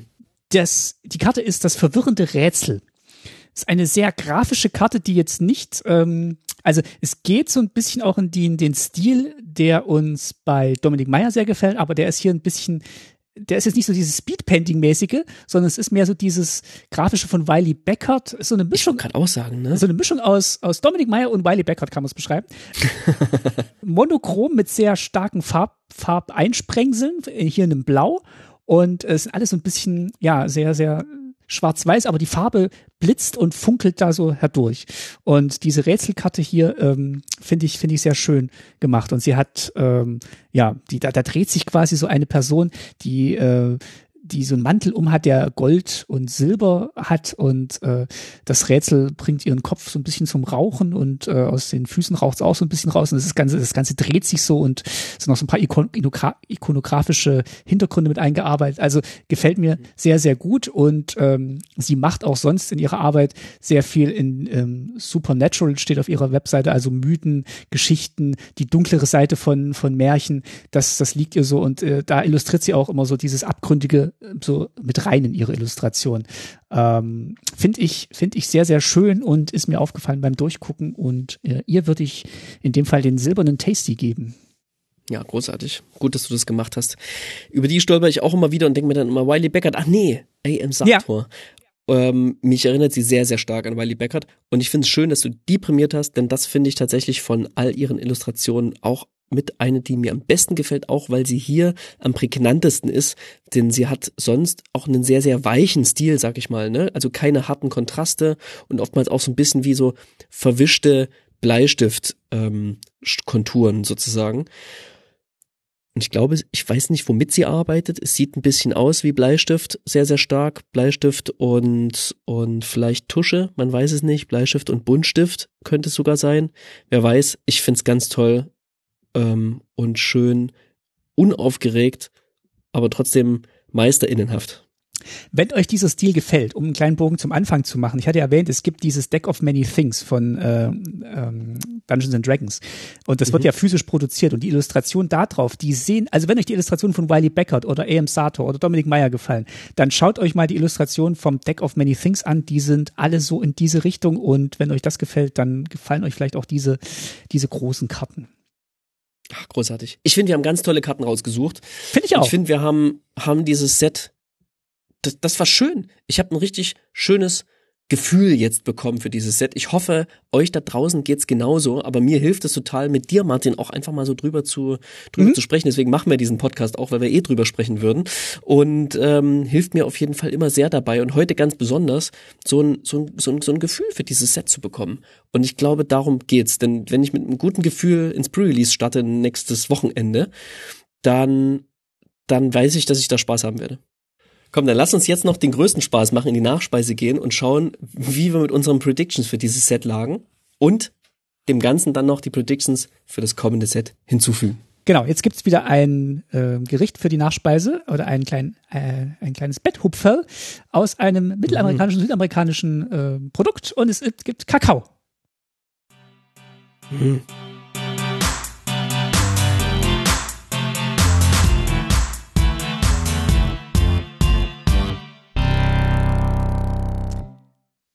So, wie gut haben wir denn vorausgesagt, was uns in diesem Set erwartet?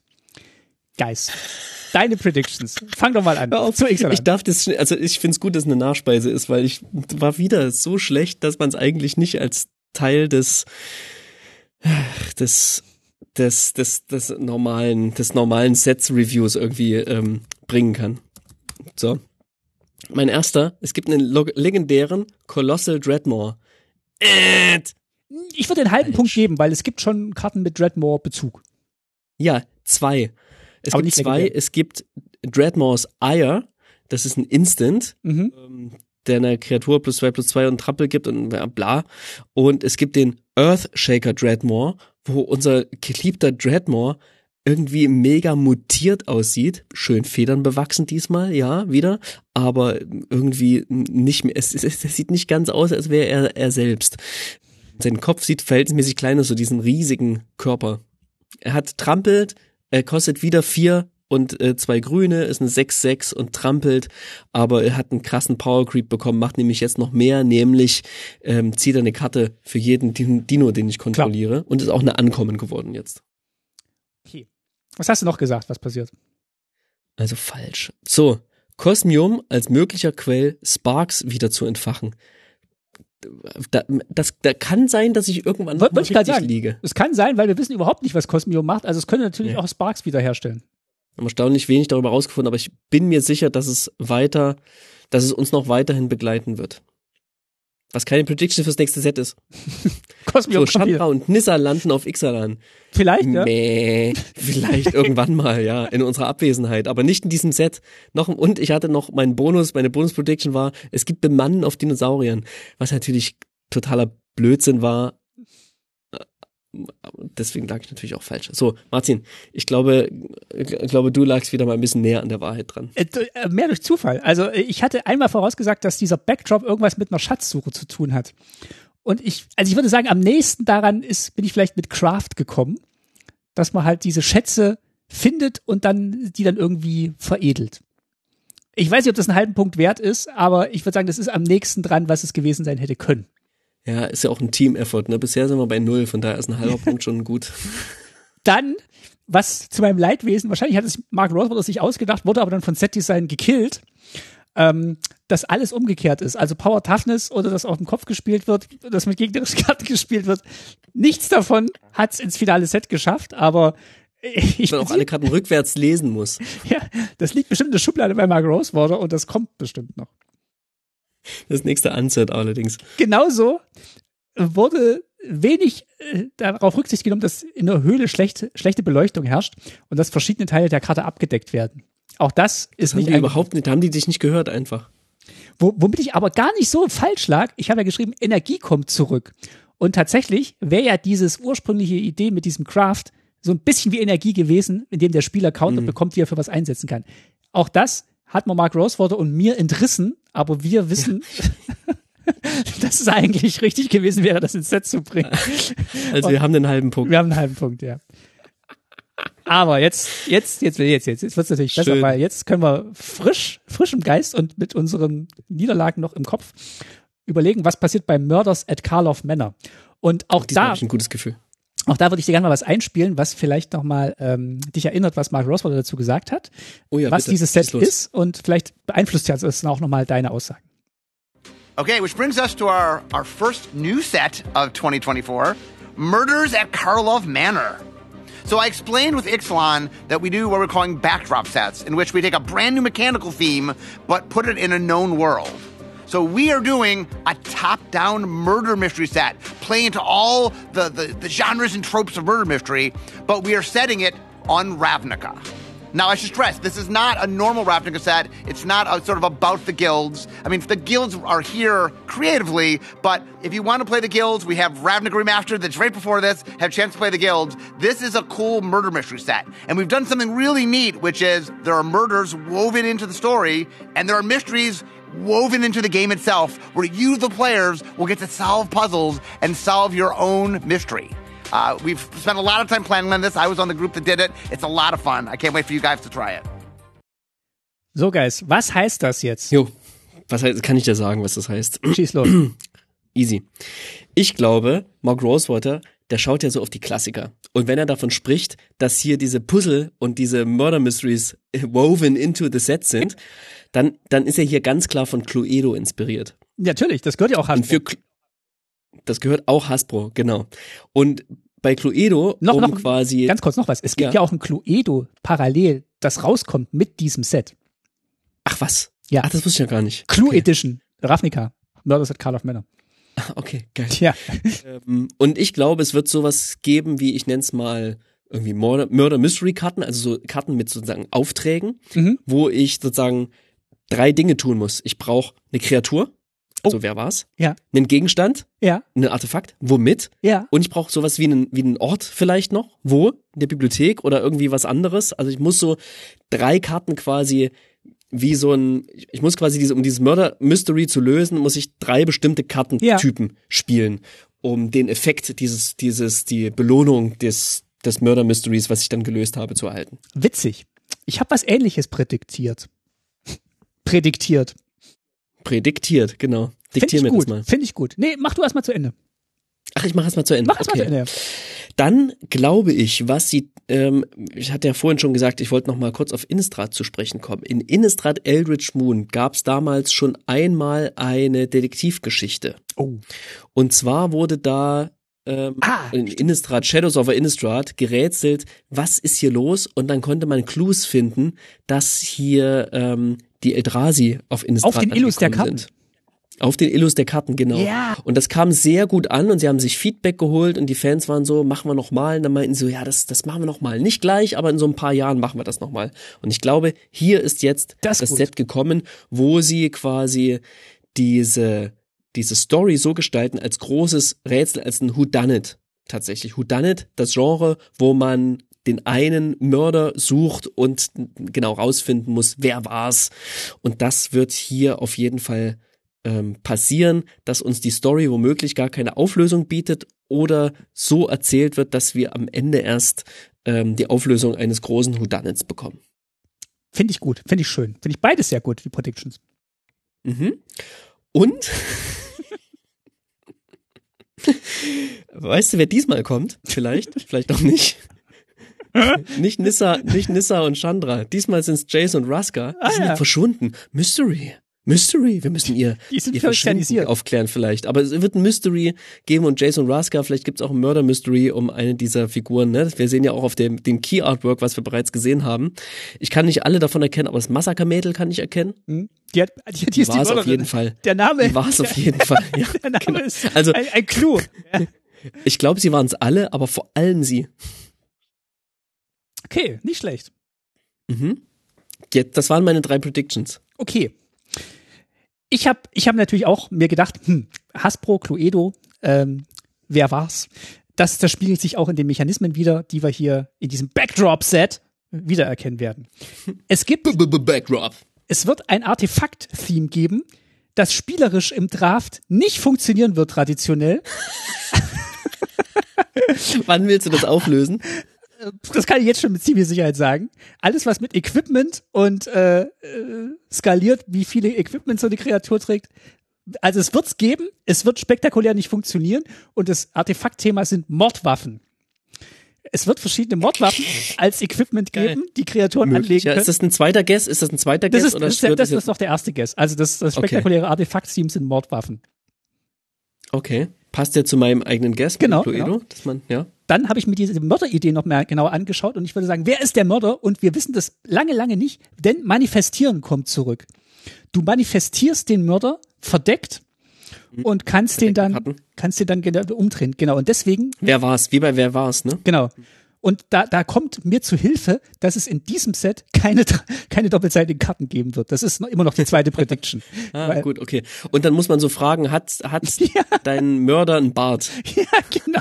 Und, und wenn er es nicht, wenn er das hat, muss es aufdecken. Genau. Es ist ja auch der erste, das erste Mal, wo Playbooster ins Spiel kommen, ne? Da können sie noch nicht so viel machen, deswegen gibt es da keine doppelseitigen Karten. Und deswegen kann man Manifestieren reinbringen. Und dann wird's noch im guten Sinne von Cluedo, wird's einen neuen Landtyp geben, Rooms. Ähm, der Salon, Mhm. der Garten, der Mhm. Dings. Und dann kannst du quasi Leute im Garten mit der Mordwaffe umbringen. Mhm. Ist ein bisschen vage, dieser Tipp, weil die sehen jetzt gerade erst einen neuen Landtyp in ähm, Ixalan mit Cave. Egal. Ja, das, das, ja, aber das passt zu diesem Backdrop-Gedöns dazu. Das hindert die nicht. Das ne? kann ich mir sehr gut vorstellen. Es passt auch wieder zu meiner Cluedo Prediction. ja, ich, ich würde auch sagen, es ist Cluedo all over. Ja. Und ähm, genau, als Bonustipp könnte ich noch sagen, Clue-Tokens kommen zurück. Ja, das, das, das ist ja sicher, dass die zurückkommen. Aber das sind so meine Auf drei jeden Fall kommen die. Ja, Ja. kommen sie auf jeden Fall. Aber- Und ich kann mein drei Fragezeichen Deck auf jeden Fall ziemlich aufmotzen nach diesem Ja. Set, glaube ich. Am besten fühle ich mich mit diesem Artefakt-Thema. Wir hatten lange kein Artefakt-Thema mehr. Alle freuen sich immer, wenn ein Artefakt-Equipment-Thema drin ist. Das wird. Aber jetzt hatten wir doch gerade ein Artefakt-Set. Aber nicht mit Equipment. Nicht mit Equipment. Das stimmt. Ah, Equipment. Das ist der eine Guess, wo ich sagen würde, nee, glaube ich nicht. Bei den anderen Sachen finde ich, finde finde ich sehr gute Überlegungen. Aber wie willst du diese Mordwaffen benutzen, wenn du sie nicht equippen kannst? Weiß ich auch nicht, keine Ahnung. Genau, das sind unsere Wird Predictions. schon einen Weg geben. Es wird schon einen Weg. Tappen. Mark Rose fällt was ein und dann sagt Zetti sein Nein! Machen sie doch ein Gildenset draus. Mach doch Gildenset raus. Zehn Gilden Ja, ich bin gespannt. Ja. Ich bin sehr, sehr gespannt darauf. Ist auf jeden Fall eine Welt, in der ich mich sehr wohl fühle. Äh, wie gesagt, als großer drei Fragezeichen und und Krimi-Geschichten-Fan, ähm, die so amerikanisch angehaucht sind, freue ich mich darauf. Ja, dann sind wir durch. Wir machen jetzt gleich Wow. noch eine kleine Aufnahme für unsere Steady-Unterstützerinnen. Die da sind ähm, Patrick, Dominik, Simon, Dennis, Axel, Sönke, Lutz und Daniel. Vielen herzlichen Dank, dass ihr uns auf Steady unterstützt. Wenn ihr uns auch Danke, auf Steady, Lieben. genau, äh, vielen Dank. Wenn ihr uns auch auf Steady unterstützt, dann bekommt ihr immer noch eine Bonusfolge. Da machen wir nämlich einen Booster auf, der thematisch mit diesem Set, das wir besprochen haben, oder dieser Folge zu tun hat. Und diesmal ist es Rivals of Ixalan. Das machen wir jetzt gleich noch. Und heute gibt's noch ein bisschen mehr für die Steady-Unterstützer. Ja, hast du Sag was ich, vor? sag ich dir gleich, was es gleich noch. Jetzt sag ich dir gleich, was nach. Okay. Das weißt noch nicht mal du. Wir bedanken uns aber auch bei allen anderen, die uns nicht auf Steady unterstützen. Einfach fürs Zuhören und fürs Weiterempfehlen. Das hilft uns auch sehr, sehr weiter. Und äh, kommentieren, Sterne vergeben, wo auch immer, äh, den Podcast verlinken, einfach mal ausdrucken und Weihnachten in äh, Briefumschlag legen. Das, das, das. Wir haben ja immer ein schönes Transkript. Ja, mitlesen. Ja. Genau. Ähm, Transkript nur auf der Webseite und Kapitelmarken mit Bildern von allen Karten, die wir besprochen haben, nur in Podcasts, Abspielgeräten und Playern, die das unterstützen. Ja, genau. Und in der nächsten Folge werdet ihr die Kapitelmarken wieder sehr stark benötigen. Ja. Denn die nächste Folge wird unser alljährlicher Adventskalender sein und dann schon in der vierten Ausgabe. Genau, und da haben wir uns ein ganz tolles Thema schon überlegt. Sagen wir mal kurz dazwischen. das verraten wir euch dann. nee, das, das verraten wir uns. dann Also auch. vielen, vielen Dank. Ja. Folgt uns, wo ihr uns folgen könnt. Wir sind noch auf Twitter unter tasty-mtg. Wir findet uns ähm, auf unserer Website tastymtg.de. Da könnt ihr uns überall Kommentare hinterlassen. Und natürlich ist jeder Kommentar und jeder Daumen hoch willkommen auf einer der einschlägigen Podcast-Plattformen. So, so, und jetzt verschwinden jetzt wir viel hier Spaß beim Spielen. und wir machen Booster auf. Äh, Und nicht nur Karten öffnen, sondern auch das Licht anmachen. In, in die Tiefe steigen. In die Tiefe gehen. Tschüssi. Tschüss. Das war die. Wir müssen, wir müssen das vorbereiten.